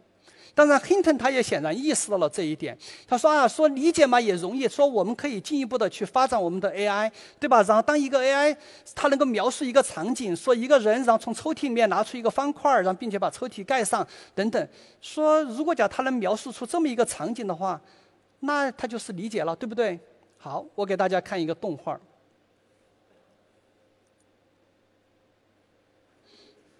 我听见大家的声音了，对吗？这种声音是什么？疼的声音，对不对？你如果假设让 AI 来说，AI 说一个人从柱子上掉下来了，而我们人的反应，在座的各位反应，我们刚才的声音代表的是什么？疼。对不对？那么在大家发出这个声音，其实你背后的机制是什么？叫共情。这是我们人类上一种特别重要的一种能力，叫共情。我能感同身受，别人遭受了苦难，我能去感受他的苦难，而且这种感受是一种自动的。那么这种感受，它不是一种奢侈品，它是一种必需品。因为当一个孩子，他如果假设没有这种感同身受能力，他没有缺乏共情力、缺乏同理心，那么他在小时候他就很难和父母产生依恋，他就很难和其他小朋友玩到一起去。当他长大了之后，他就可能做出很多反社会的行为出来。所以说，从这一点上来讲，缺乏共情就会导致自闭的这种行为，我们把它称为叫做自闭症。那么你很难想象，如果假设我们的未来是一台台这种没有这种共情的机器所组建的一个自闭的一个社会，那么这个社会还能有文明吗？这个社会还能有发展吗？所以说，人工智能的奠基人之一马文明斯基说过这么一句话，他说：“现在的问题啊，不是一个智能的机器是否能够拥有情感，而是一个不能不拥有情感的机器，它是否拥有智能。”也就是说，在马文明斯基看来，情感是智能的基础，你的先有情感，才有智能。那么，同样的，我们再来看一个问题：我们经常在让一些电影里面看到，比如好莱坞的电影里面看到黑手党，对吧？跑去然后找了一个店家，说：“然后店家，你这个蛋糕店看上去真不错，如果意外发生火灾把它烧掉就太可惜了。请问这个黑手党的意思是什么？A，然后就做好消防工作，对吧？别烧掉，太可惜了。A、B 交保护费。显然，对于我们在座各位来说，这个东西你不需要推理，你知道让黑手党在威胁你，对吗？但是对于机器来说，它就非常的困难，它就很难理解到这之后的意思，这之下的意思，真正的意图，他很难理解这话中的因果。所以，这正如古希腊哲学家然后那个德谟克利特说过这一句话：，就我宁肯找到一个因果的解释，也不愿意成为波斯人的王。对我们人来说，我们对因果的这种执着，然后是到了一个极其疯狂的地步。比如说，我今天早上不小心摔了一跤，我一定在想，嗯。我昨天是不是干了什么伤天害理的事情，对吧？今天报应来了，而不会想啊，今天只是一个随机的事情，不小心摔倒了。你在想，嗯，我一定是哪儿做错了，对吗？所以，我们人是一个因果的动物，但是正是这种因果，使得我们人类能够推理，能够去把万事万物、零散的万事万物把它联系在一起，构成一个完美的故事。所以说，当我们看这句话的时候，即使机器可能在某些方面做得跟我们人类一样好，甚至更好，但是他们在某些方面不可避免的会失败。这是因为他们不是通过理解，而是通过预设来行动。那我相信给大家例子，大家会认为这句话是正确的，对吗？但是让大家惊讶的是，这句话不是我们现代人说的，是笛卡尔在三百年前说的。也就是说，我们经历了很多的发展，我们的文明不断的向前进步，但是我们的智能还是和人的智能有巨大巨大的差距。我们还是然后没有达到一个类人的智能。那么现在的问题是我们如何来实现类人的智能呢？能够实现像我们在座每个人一样的智能呢？和我们在座每个人相似的这种智能呢？我认为它的切入点就在让脑科学加上人工智能。为什么这么说？我给大家举一个简单的例子：自动驾驶。那么这是一个非常卑微的生物——线虫，大家都可能没有听说过。它只有三百零二个神经元。那么我们把三百零二个神经元，我们去模仿其中的十九个神经元，我们就能完成自动驾驶的这个任务。这是然后发表在然后那个就是《Nature Machine Intelligence》上面的一篇文章。MIT 的研究者他们去模仿了刚才线虫三百零二个神经元中间的十九个神经元，他们然后就完成了自动驾驶这个任务。他们的参数比上那些传统的大模型。要足足低三个数量级，他们只有七万五千个参数，而且它还有具有非常高的通用性，对道路的然后这不同道路的这种适应，而且可解释里面到底发生了什么事情，以及然后非常强的鲁棒性，白天晚上都可以来干这件事情。所以从这件事情上来看，仅仅十九个，然后来自于一个卑微生物的线虫，它就能够。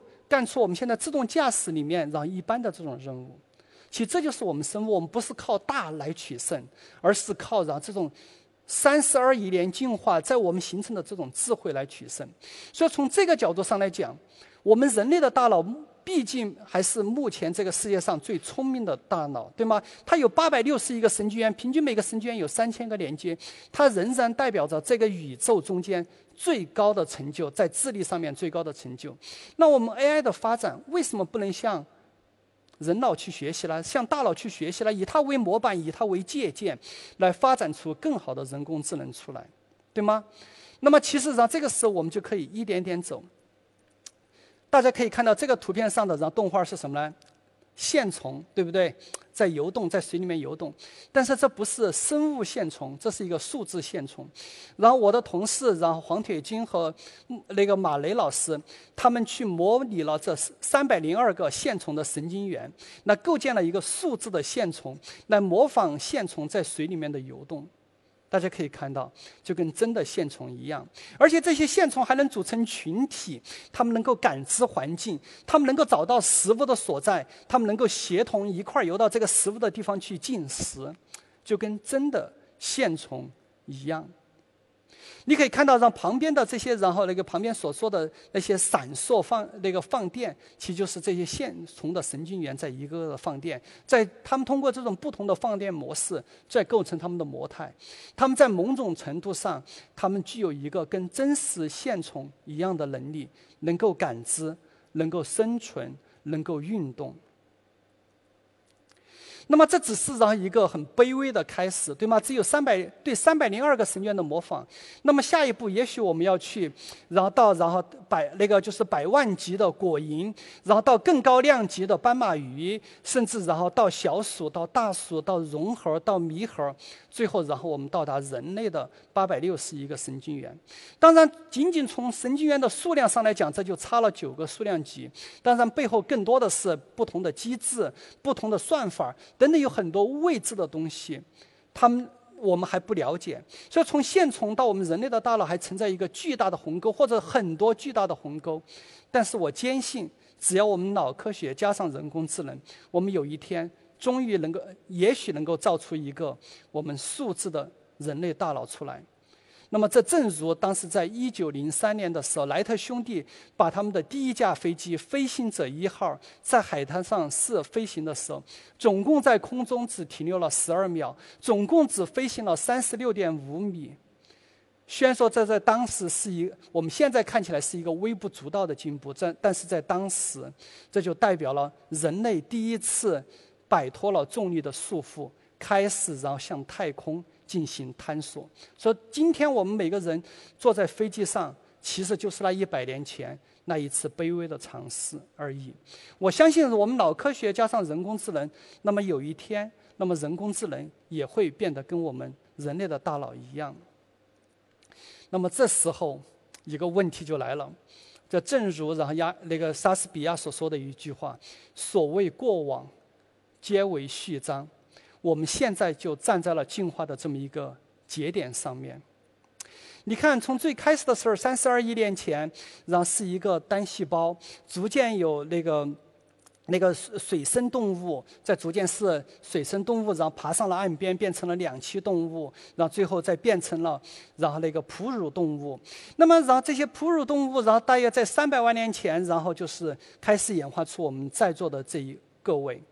那么这些都是意味着我们的过去，我们的现在是过去的未来，它已经写定了。但是我们现在，我们此时此刻。它绝对不是未来的过去，因为我们的未来是未定的，它取决于我们现在如何做出选择。那我们现在就站在这么一个进化的节点上面，因为我们人类发明出了人工智能，而人工智能虽然说它是在五十年前就已经诞生出来，但是在今天随着算力的增加，随着然后技术的进步，它开始变成了一种可能。那么。我们现在需要对我们的未来，然后它具有一切可能的未来，需要做出选择。那我们的未来会来是怎么样子呢？站在这个进化的节点，我想我们可以然后来大胆的假设一下，对吗？未来会是什么样子？在我看来呢，然后就是大约有三种，这也都是别人总结出来的。第一种。就像是《星球大战》里面的 R2、D2 一样，对吗？它是我们人类忠实的伙伴，是我们人类非常好的朋友，它来帮助我们人类来变成一个更强大的人类。OK，这是一种可能。还有第二种可能呢，就是我们构建出一个数字的大脑出来，它的能力可能比我们现在人类的大脑更强。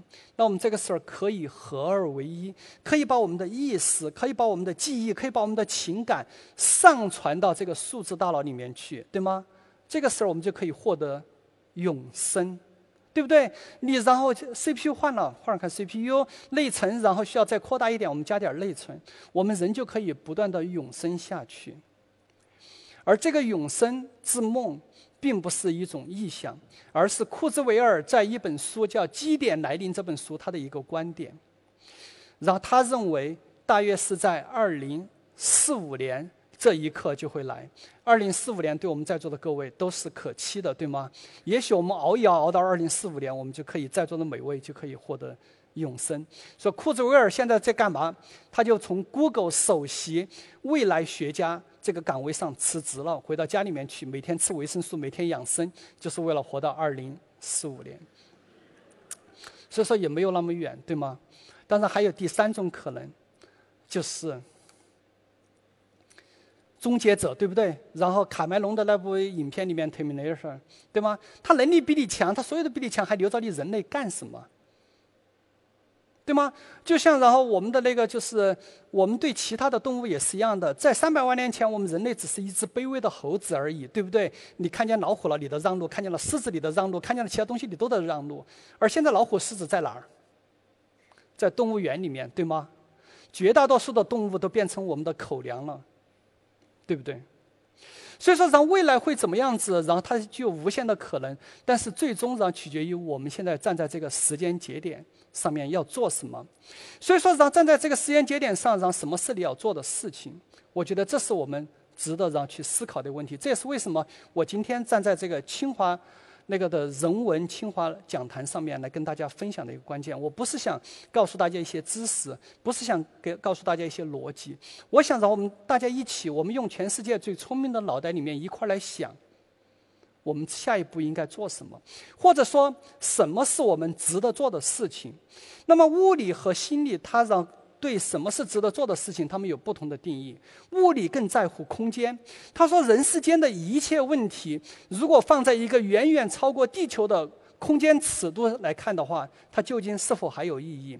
牛顿力学它在地球这个尺度空间没有问题，但是一旦走到宇宙了，它就不再适用；一旦走到一个更小的，比如量子空间，它也不再适用。所以说，物理关心的是空间，但是对于我们人而言，对于我们每个有心理世界的人而言，我们所关心的不是空间，而是时间。我们所问的问题是什么？人世间一切问题，如果放在一个远远超出人的寿命的时间尺度下来考虑，它到底还有没有意义？究竟是三环里面的一套一百二十平米的房子更重要，还是去回答一个超越你寿命的问题更重要。我相信这对在座的各位来讲，它是不言而明的。那我们怎么去然后去解决这些问题呢？我相信，然后我们的先贤已经给了我们的答案。大约在一九零五年的时候，孙中山和严复在伦敦有一次著名的会面，两个当时讨论中国半殖民半封建的中国究竟应该如何的去提升，他们如何去改变。严复提出来，我们要去教育，我们要慢慢的去教化民众，我们要稳步的向前。孙中山对于严复这种循序渐进的方法，他提出了他自己的观点。他说：“四合之亲，人寿几何？君为思想家，鄙人为。”实行家，所以说孙中山和严复谈完这次话之后，就立刻回到了国内，开启了轰轰烈烈的辛亥革命，推动了我们那个中国的这种从半殖民半封建然后的这种国家的一个向那个文明国家的这么一个现代国家的这么一个进步，这也是我们清华所强调的行胜于言。所以说，然后对于我们而言，然后一个很重要的问题就是要以。有限的生命要行超越生命之事，为什么？因为我们今天站在了这个进化的节点之上。好，谢谢各位。感谢，感谢刘佳教授的精彩演讲。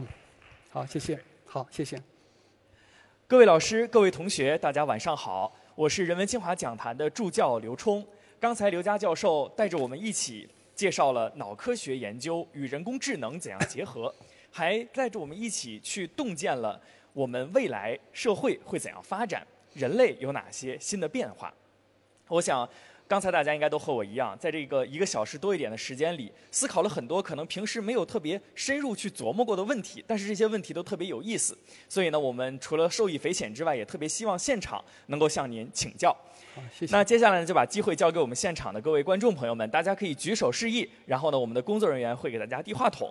大家在提问的时候，也可以先简单做一下自我介绍。每位提问的同学呢，会获得刘佳教授亲笔签名的《心理学通识》一本。好，大家可以举手示意了。好，谢谢。那个，我们先请两位小朋友，然后提问好吗？来，小朋友。对。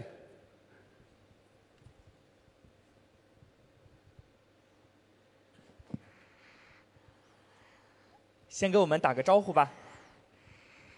我是，我是，我是。今年几年级了？一年级。一年级哦，一年级的同学，我们给他点掌声鼓励，好不好？来说说你最感兴趣什么问题？想请教刘老师。如果机器人比人聪明会怎么样？嗯，好，机器人比人聪明会怎么样？呃，这是一个特别好的问题啊。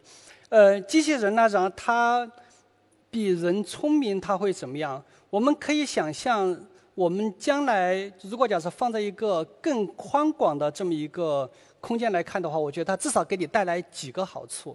第一个，你的作业就不用写了，他来帮你写，对吗？你可以空出时间出来干一些更有创造力的事情，比如说绘画啊，比如说然后能够充分体现我们人类创造力的，让我们情感交流的这些事情。那么这是让第一个，他比我们聪明了。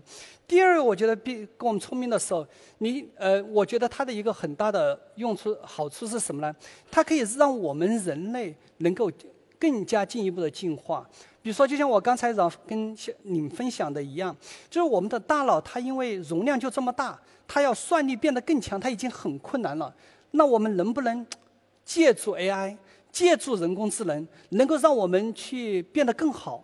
我们甚至然后能够永生，我们不死掉，对吗？我们然后能够去，比如说探索星际之外的东西。比如说我们现在只能。比如待在然后一个非常狭小的宇宙的这么空间里面，对吗？我们寿命决定了，对不对？但是如果假设我们能够人机合一的话，我们如果假设能够和机器然后合作起来的话，也许我们能够去探索几万光年、几十万光年之外的事情，我们能够看到宇宙的另外一面。我想那个可能也是一个很好的一个结果。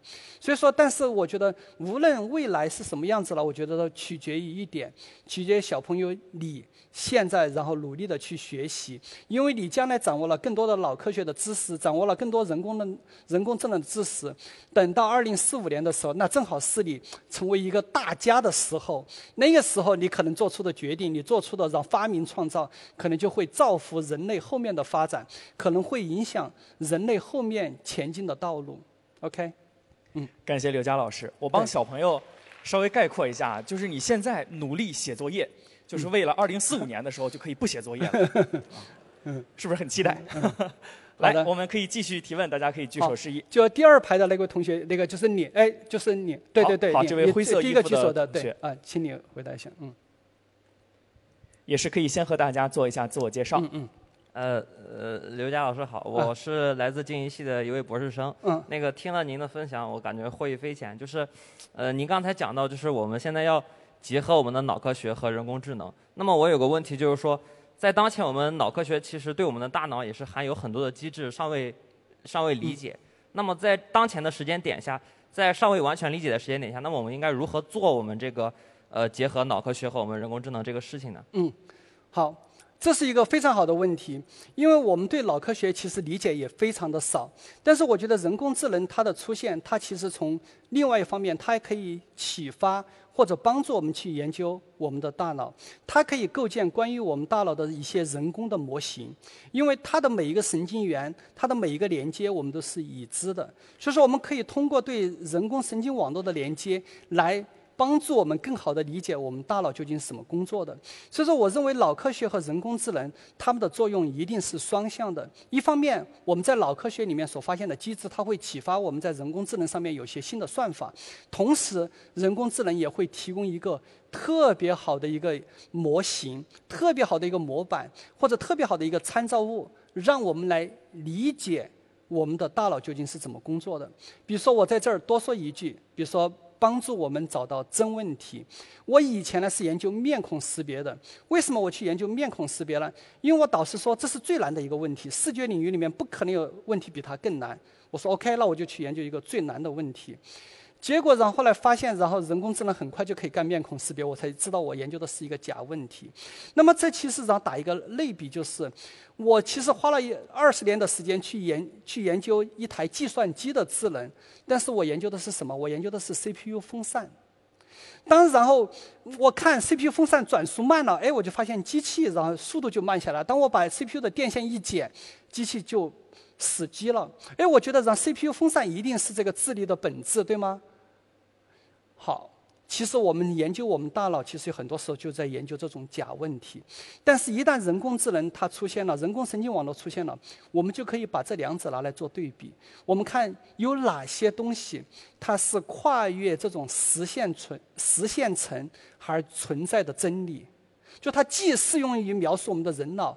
也描述也适合描述我们的人工智能，那也许我们就能构建出一个能够超越这种物种而存在的关于智能的科学。也就是说，我们能不能找到一种理论，比如打个类比，它能够超越鸟能够飞行和飞机能够飞行的这么一个定理，这就是空气动力学。一旦我们掌握了它，我们就然后真正的获得了自由。所以说，脑科学和人工智能它一定是。共同进化的这么一个过程。好，谢谢。谢谢刘佳老师，感谢感谢刘佳老师。好，大家可以继续举手提问。好，那个穿白衣服的那位男同学，啊，对。可以先跟大家打个招呼。呃，大家好，我是来自行健书院的大一新生。嗯，然后刘老师好，我的问题就是，呃，因为。呃，理论上来说，高级的智能应该有非常多的形式。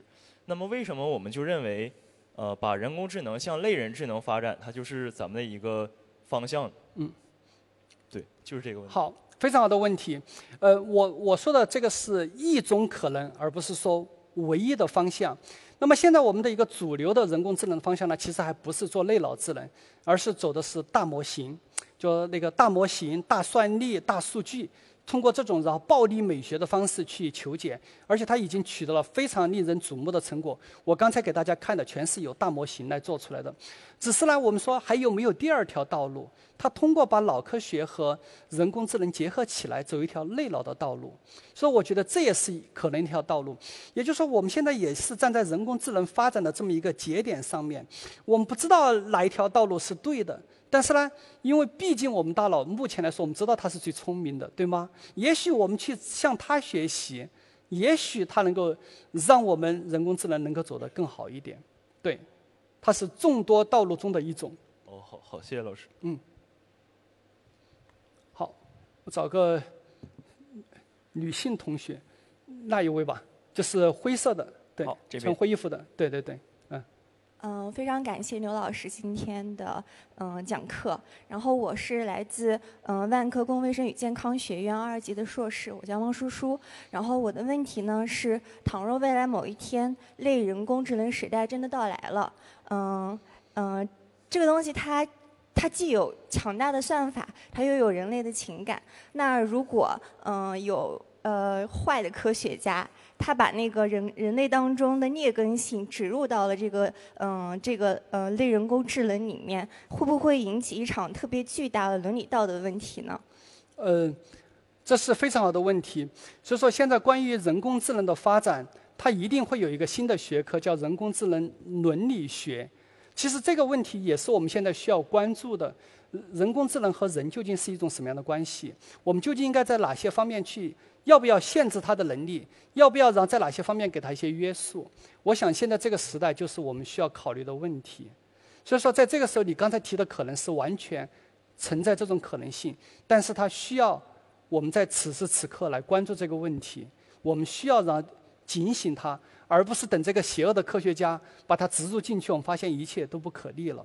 所以这也是我们说的，为什么在此时此刻我们需要提起我们的注意。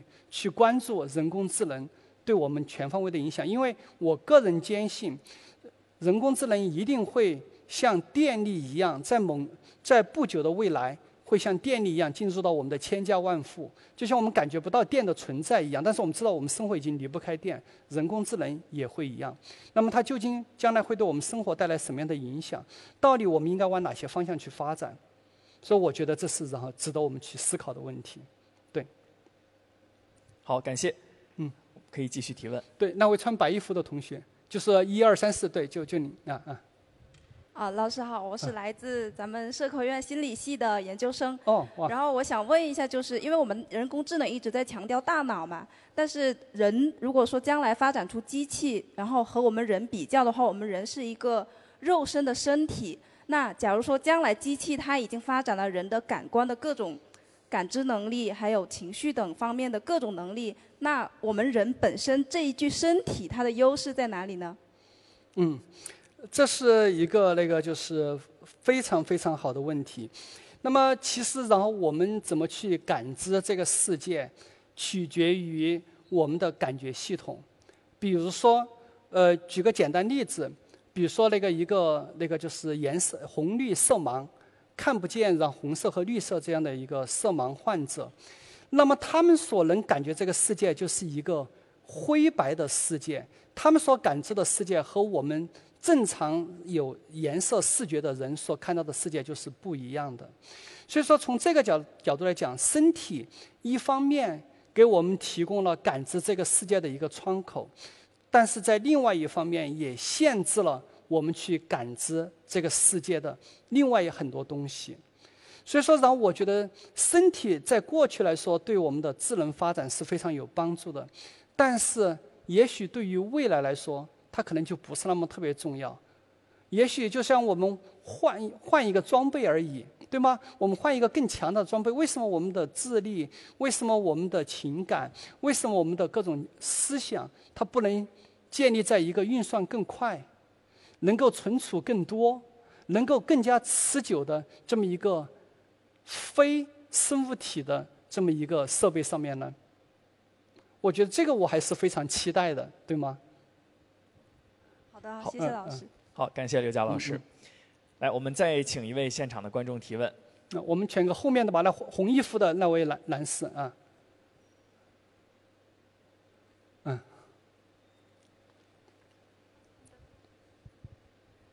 哦，谢谢刘佳老师。我的专业是教育管理。嗯，首先呢，我想问一下，脑科学现在发展到一个什么程度？就是对我们包括人的注意力的有没有什么帮助？比如我们知道，呃，就是市场上有一种脑电波注意注意仪，这个说是对儿童会有它的一个注意力提高作用。那这就是说，想问一下，它会不会有一个真实的作用？如果这样的话，我们每个儿童发一个，是不是就变成这种注意力强国了？第二个呢，就是关于人工智能的，就是 AI 它是一种算法，它是否能提供一种课程方案来提高人类自身的智力？比如能够让我们的智力从一百都提供提高到一百五，这样大大家都都像清华的学生一样，智力都比较高，这样我们变成一个高智力强国。嗯，谢谢刘佳老师。嗯，好的好的，呃，您这是一个特别好的问题。第一个问题呢，其实您在谈的就是一个。那个智力增强或者认知增强的这么一个可能性，对吧？就我们然后能不能借助一些外面的一些训练，能够让我们的智力增强？呃，具体而言，提到您刚才所说的这种注意力的这种专注这种方式，那么它是主要是通过训练阿尔法波，让这种然后相当于是用的生物反馈这个技术，这个在一定程度上呢，它的确能够帮助一些小朋友能够提升注意力，但是。它非常的有限，真正的注意力的专注还是来自于孩子他本身的内驱力和注意，呃，自己的内内驱力和兴趣这一块儿。所以说，然后那个设备呃用处是有限的，但是也许我们将来会有更好的这种那种增强的设备。好，第二个，然后你第二个问题就谈到一个更广的一个问题，能不能 AI 能够帮助我们能够变得更加的强大，对吗？事实上，这个是百分之百没有问题的。比如说是一个简单的例子，我们还不提 AI。你现在能够拥有一千人、两千人的手机的号码，但是你不需要你的大脑来记忆，你只要摸出你的手机，一查张四的电话、李四的电话，对吗？相当于我们的手机就已经变成了我们人类的一个外挂，对不对？我可以通过手机，我的智力就增强了啊！我一定比我然后十年前要强大很多。我有什么知识不行，赶紧摸出手机，然后一查，我就全知道了，对吧？以前你是检索自己的大脑里面的存储常识记忆，那我现在我就直接去让检索手机就 OK 了。所以我们的这种外部的这设备的确能够帮助我们。好，那么你提到一个更重要的一个问题，因为您是做教育管理的，那么我们如何在教育里面？来做这些方面的事情。事实上，然后有很多现在把 AI 和教育结合起来，能够让推动孩子能够更加高效的个性化的学习的这种方法，在逐渐的被开发出来，也逐渐的在应用起来。我相信这个会成为我们将来国家推动，然后就是个性化的教育、千人千面的教育，我觉得会起到一个非常大的助力。所以说，信息化进入到那种 AI 进入到教育，它是一个必然的。呃，这么一个嗯，就是那个事情，对我觉得很有前途，会，嗯。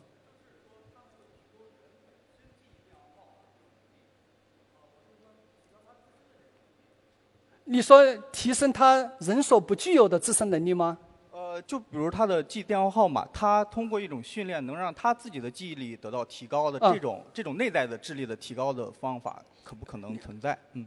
对对，这这个一定是有的。比如说，然后你看《最强大脑》里面，王峰他们能记那么多东西，那里面专门有一种东西叫做记忆术，就是那种宫殿记忆宫殿。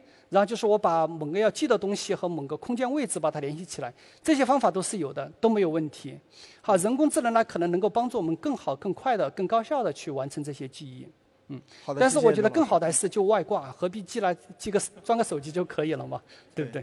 好，谢谢。好，感谢，感谢刘佳老师。嗯嗯。其实刚才这个同学在讲到增强人的注意力，还有他的这个，比如说像记忆力等等的时候，其实我想到了另一个问题，就是我们就像您说的，我们为什么要记它？其实我感觉这个和进化是有关系的，因为呃，我们人类的进化可能很多时候都是受到环境的约束，呃，我们要更好的去适应这个环境，所以一代一代的这个呃基因的频率就会发生改变，人们的能力也会有所提升。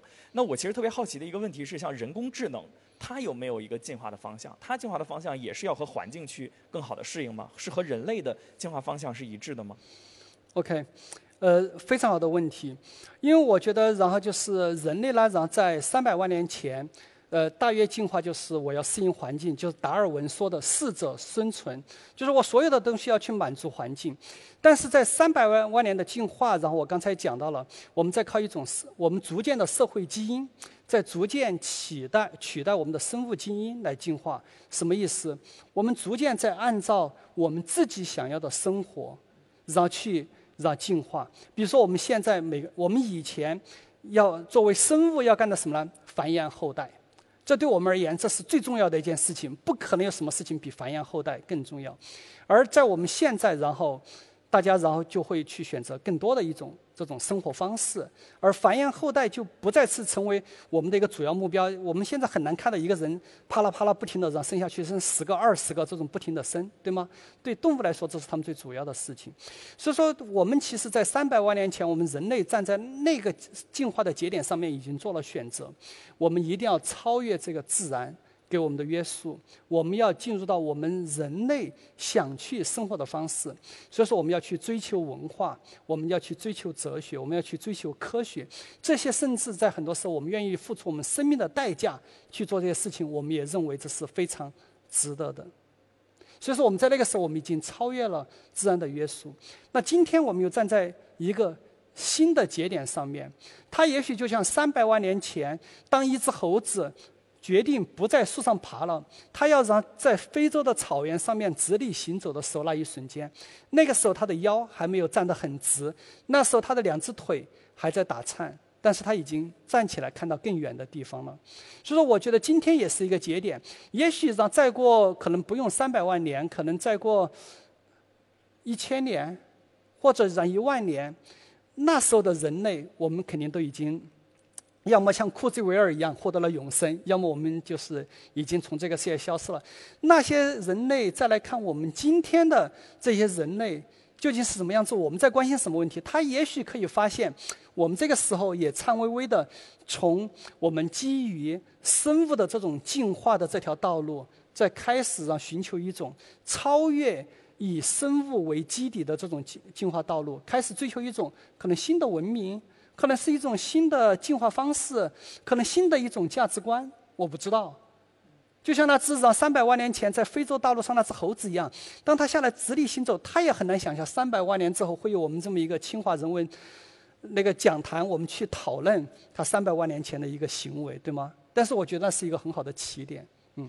是的，呃，我其实也在想，现在可能我们很难想象未来，呃，但是就像我们现在去想象十年前，就回看十年前，十年前的我们在对现在去抱有一些幻想的时候，可能或多或少我们会发现，这个时代给我们的答案已经超越了我们当时的想象，我们一样可以按照这种期待去。看我们的未来。嗯，那今天呢，我们讲坛除了在我们现场进行演讲之外，同时呢，还通过人民日报、中新网、光明网、央视频、澎湃新闻、咪咕视频、腾讯新闻、搜狐教育、凤凰网、百度新闻、抖音、B 站、今日头条、微博、快手、小红书、有道词典等媒体同步在线直播。我们也收集了各位网友的线上提问啊，我也来替他们这个请教一下您。有一个网友问呢，就是进入到如果真的进入到了这个人机文明的时代。很可能机器人是要比人强的，就像刚才小朋友提的这个问题。那这个时候我们人的价值应该怎么体现？我们做的是我们要做什么事情？嗯，对，呃，如果我们真的假设，记住这假设，将来有一天我们在进化的历史上出现了一个基点，就是 AI 的聪明程度超全面超越了我们人类，不仅仅是面孔识别，全全面超越了人类。那么在这个时候，然后会发生什么样的事情？我觉得这是一个很有趣的一个问题，因为这取决于我们对文明的一个判断。那么文明的前面，我们是不是要加上一个人类两个字？如果假设我们加上人类文明两个字的话，那可能在这个时候我们就会想，可能人类文明可能就是会有灭顶之灾。但如果假设我们把人类文明的“文明”两个字把它抠，人类两个字抠掉，我们就谈文明。其实可以看到，从三十二亿年前，从一个单细胞开始在不断的进化的过程中，其实文明从那一刻就已经产生了。只是那个时候我们可以把它叫做单细胞的文明、多细胞的文明，然后恐龙的文明，直到我们今天走到人类的文明，其实文文明的这种火种一直是没有停下来的。如果假设我们去看我们人类体内的 DNA，你会发现这些 DNA 并不是说人类所独有的。我们和猴子的 DNA 的重复率高达百分之好像是九十八以上，或者是更多。其实我们的身体其实是带有从那最开始的单细胞。的基因一直到我们现在的所有，他们的文明是镌刻在我们的 DNA 里面，它会影响到我们随时随地的行为，只是我们没有意识到而已。那么，如果假设等到然后有一天，比如说 AI 它终于 somehow 全面超越了人类的时候，我觉得至少然后有两点我们是应该确定的。第一点是它是我们人类所创造出来的，我们就是它的。那个上帝，我们就是创造 AI 的这群人，这是第一点。第二点，我觉得更重要的是，即使将来然后没有人类的存在，只有机器的存在，那么在 AI 里面、DNA 里面，在它的文明里面，也一定蕴刻了我们人类的文明在里面。它是我们人类的继承者，而不是人类文明的终结者。好的，感谢刘佳老师。那呃，如果我们把时间不放到那么远。可能看未来的哈，相对来讲更近一点时间，就是这种人机结合的发展，它对于人的心理会不会有什么样的影响？比如说，人会不会感觉自己更没有价值感？嗯，呃，我想，如果讲这个的时候，我们还是来看那个历史。叫有一句很好的话，叫做“那个阳光之下无心事”，这是莎士比亚说的。就我们只是不断的在重复过去的历史。其实我们可以看到，当工业革命起来的时候，当时呢大家非常的恐慌。一台机器能够干十个人能干的活儿，能干一百个人能干的活儿，大家都失业了，大家怎么办？其实大家并没有发现，我们现在回过头去看三百年，其实并不是存在大量的人类过剩，大量的人类被消亡，而是什么？大家把原来。一年三百六十五天去耕地、去养牛、养羊的这些时间，我把它空出来了，我交给机器去干了。我们人类然后去干一些更需要人类创造力、更需要人类然后这种那个就是不断向前，然后能体充分体现我们人类智力的这些工作去了。比如说大学，大家开始在研究。那个我们怎么去飞出地球？我们怎么去探索宇宙？我们去探索一些更多东西。人是被解放了。所以说，如果假设我们看最近的，然后人工智能发展，它的确会取代我们一些工作，对吧？它的确然后会让我们感觉到，然后那个人的这种，比如说现在我们刚才讲的 Copilot 能够帮大家写程序了。但是我想说的是，它其实帮我们把那些重复的、枯燥的、低级的。活动帮我们解放出来，让我们去干一些更有意义、更有价值、更有创造力的东西。这对人类来说是一件多么好的事情，对吗？是的，我听您刚才的描述，我特别的激动，我特别期待未来能有一天是一个 AI 主持人站在这儿 替我主持，然后我可以像大家一样在台下听讲并且提问。那我看大家还是非常踊跃哈，大家如果还想有问题的话，也可以再举手示意，我们可以再呃提两到三个问题。对，那个就是。那位那个就是戴紫色口罩的那位同学，就就是你，哎，对对对，对，也是小朋友，也是一个小朋友，对对对，嗯，好，稍等，我们工作人员会把麦克给你哈，嗯，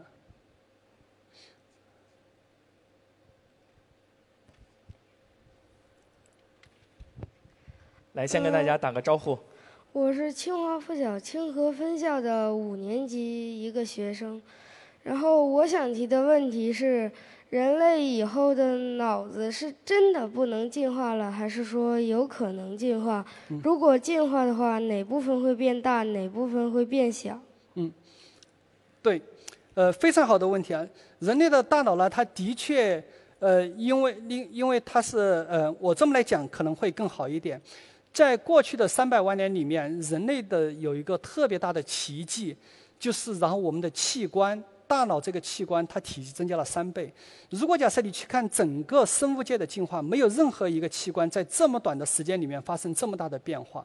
而这么一个三倍体积的增长，已经到了我们人类心脏那个，然后就是肺、呼吸这些的极限了。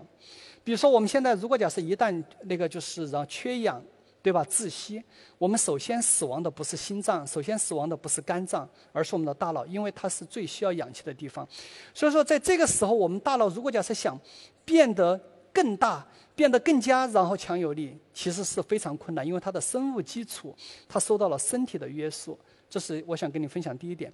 第二点呢，在我们现在通常有种误解，认为我们大脑开发没开发够，我们只用了大脑的百分之五，我们只用了大脑的百分之十，我们要把大脑的百分之一百给用起来。这个观点是错误的。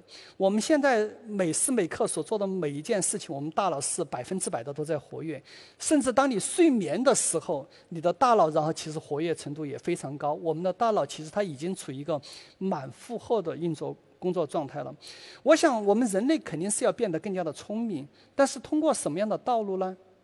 我想，然后人机合一，我们和 AI 互相帮助、互相进化、互相学习，可能能够使我们人类变得更强的，变成一个更好的物种，可能的一个关键。所以说，这需要你将来的努力。然后，如何让我们在座的每一位，等你让成为一个学者的时候，那可能是我当时就处于老年痴呆的状态了。那时候就需要你发明新的设备、新的仪器，帮我帮我从老年痴呆的状态里面挽救出、挽救出来，能够变成一个哎跟正常年轻人一样的这种思维。那时候就需要你的努力。嗯，好，感谢感谢刘佳老师。我们还有最后一个问题。好的，好的。那我们就来一个最远的吧，那个穿红色衣服的那一个。红色衣服的这位观众啊，你可以先站起来，我们工作人员会呃，对，就是你不用回头了。对，就是你，就是你，就是你，对。对。呃，不叫红色，叫橙色吧？是什么颜色？应该是。对对，就是你，就是你，就是你，对对对，就是你，你先站起来，对对对，就是你，对。是的，嗯嗯，因为在后面同学那个，因为灯光太暗，我就看不见了，嗯，不好意思，嗯。好，然后也请工作人员递一下话筒。嗯。啊，刘佳老师您好，呃，就是听了您的讲座和分享，觉得特别的激动和感动。呃，我是清华美院呃信息艺术系的博士后研究员，然后我现在就在研究未来，因为我们现在课题组的方向叫设计未来。然后刚才您说到的一个概念，就是您说，呃，物理是一个就是空间上呃的一个尺度，但是心理是一个时间。呃，对，时间上的尺度，就是我觉得未来肯定是有时间和空间上的一个，就是它可能时间和空间是未来的一个基本的要素。嗯。然后，呃，关关于目前就是有一些就是呃新的一些概念，然后我也挺想了解一下您对这种概念的一个呃态度的，就是比如说呃关于我们人类未来的进人的本身进化上，可能未来是。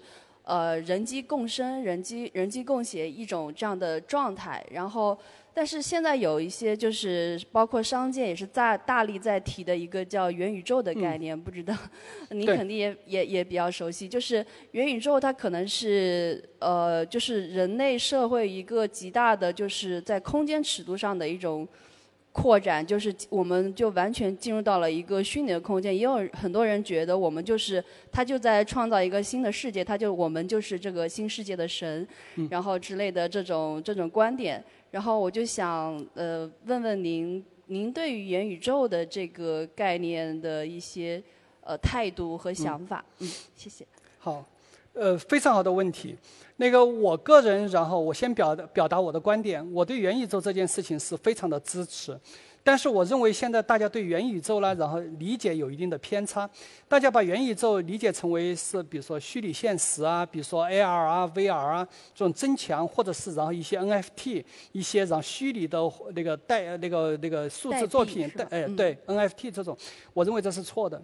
我觉得元宇宙就像你刚才所说的一个很重要的东西，它帮助我们每个人都。创造了一个私有的宇宙和私有的空间，而在这里面最重要的因素就是 AI。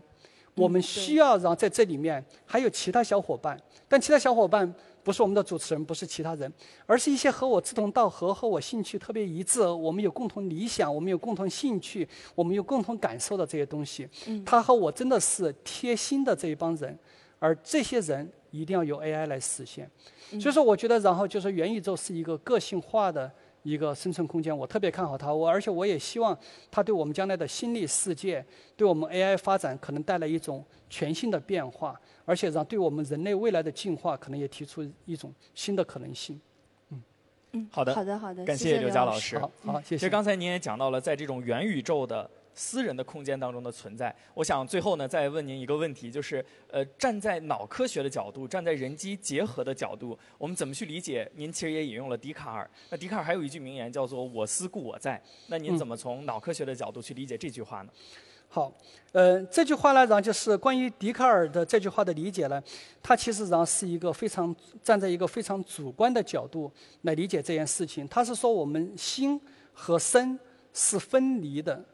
那么笛卡尔这个观点，如果假设然后是要错误的话，那可能有一个事情就不是那么特别美好了，就是在二零四五年的时候，我们能够把我们的精神能够上传到。计算机上面去，因为如果假设笛卡尔是错误的，我们的心和身必须是要连在一起的。就笛卡尔是认为分离的，如果分离的话，笛卡尔是对的话，那我上传没问题，我我不要我的身体了。就我们刚才有位心理学系的同学也说，说我身体还在起什么作用，对吗？如果笛卡尔是对的，那我就不要我的身体了，我只要把我的精神上传到 AI 里面去。但是如果笛卡尔是错误的话，这两者不可分，心身不可分，然后它是合二为一的。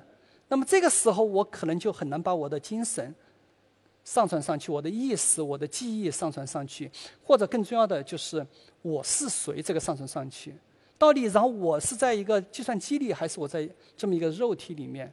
所以，我觉得这是一个你刚才提到的是一个非常重要的哲学问题。我们不知道答案是，但是我觉得这个。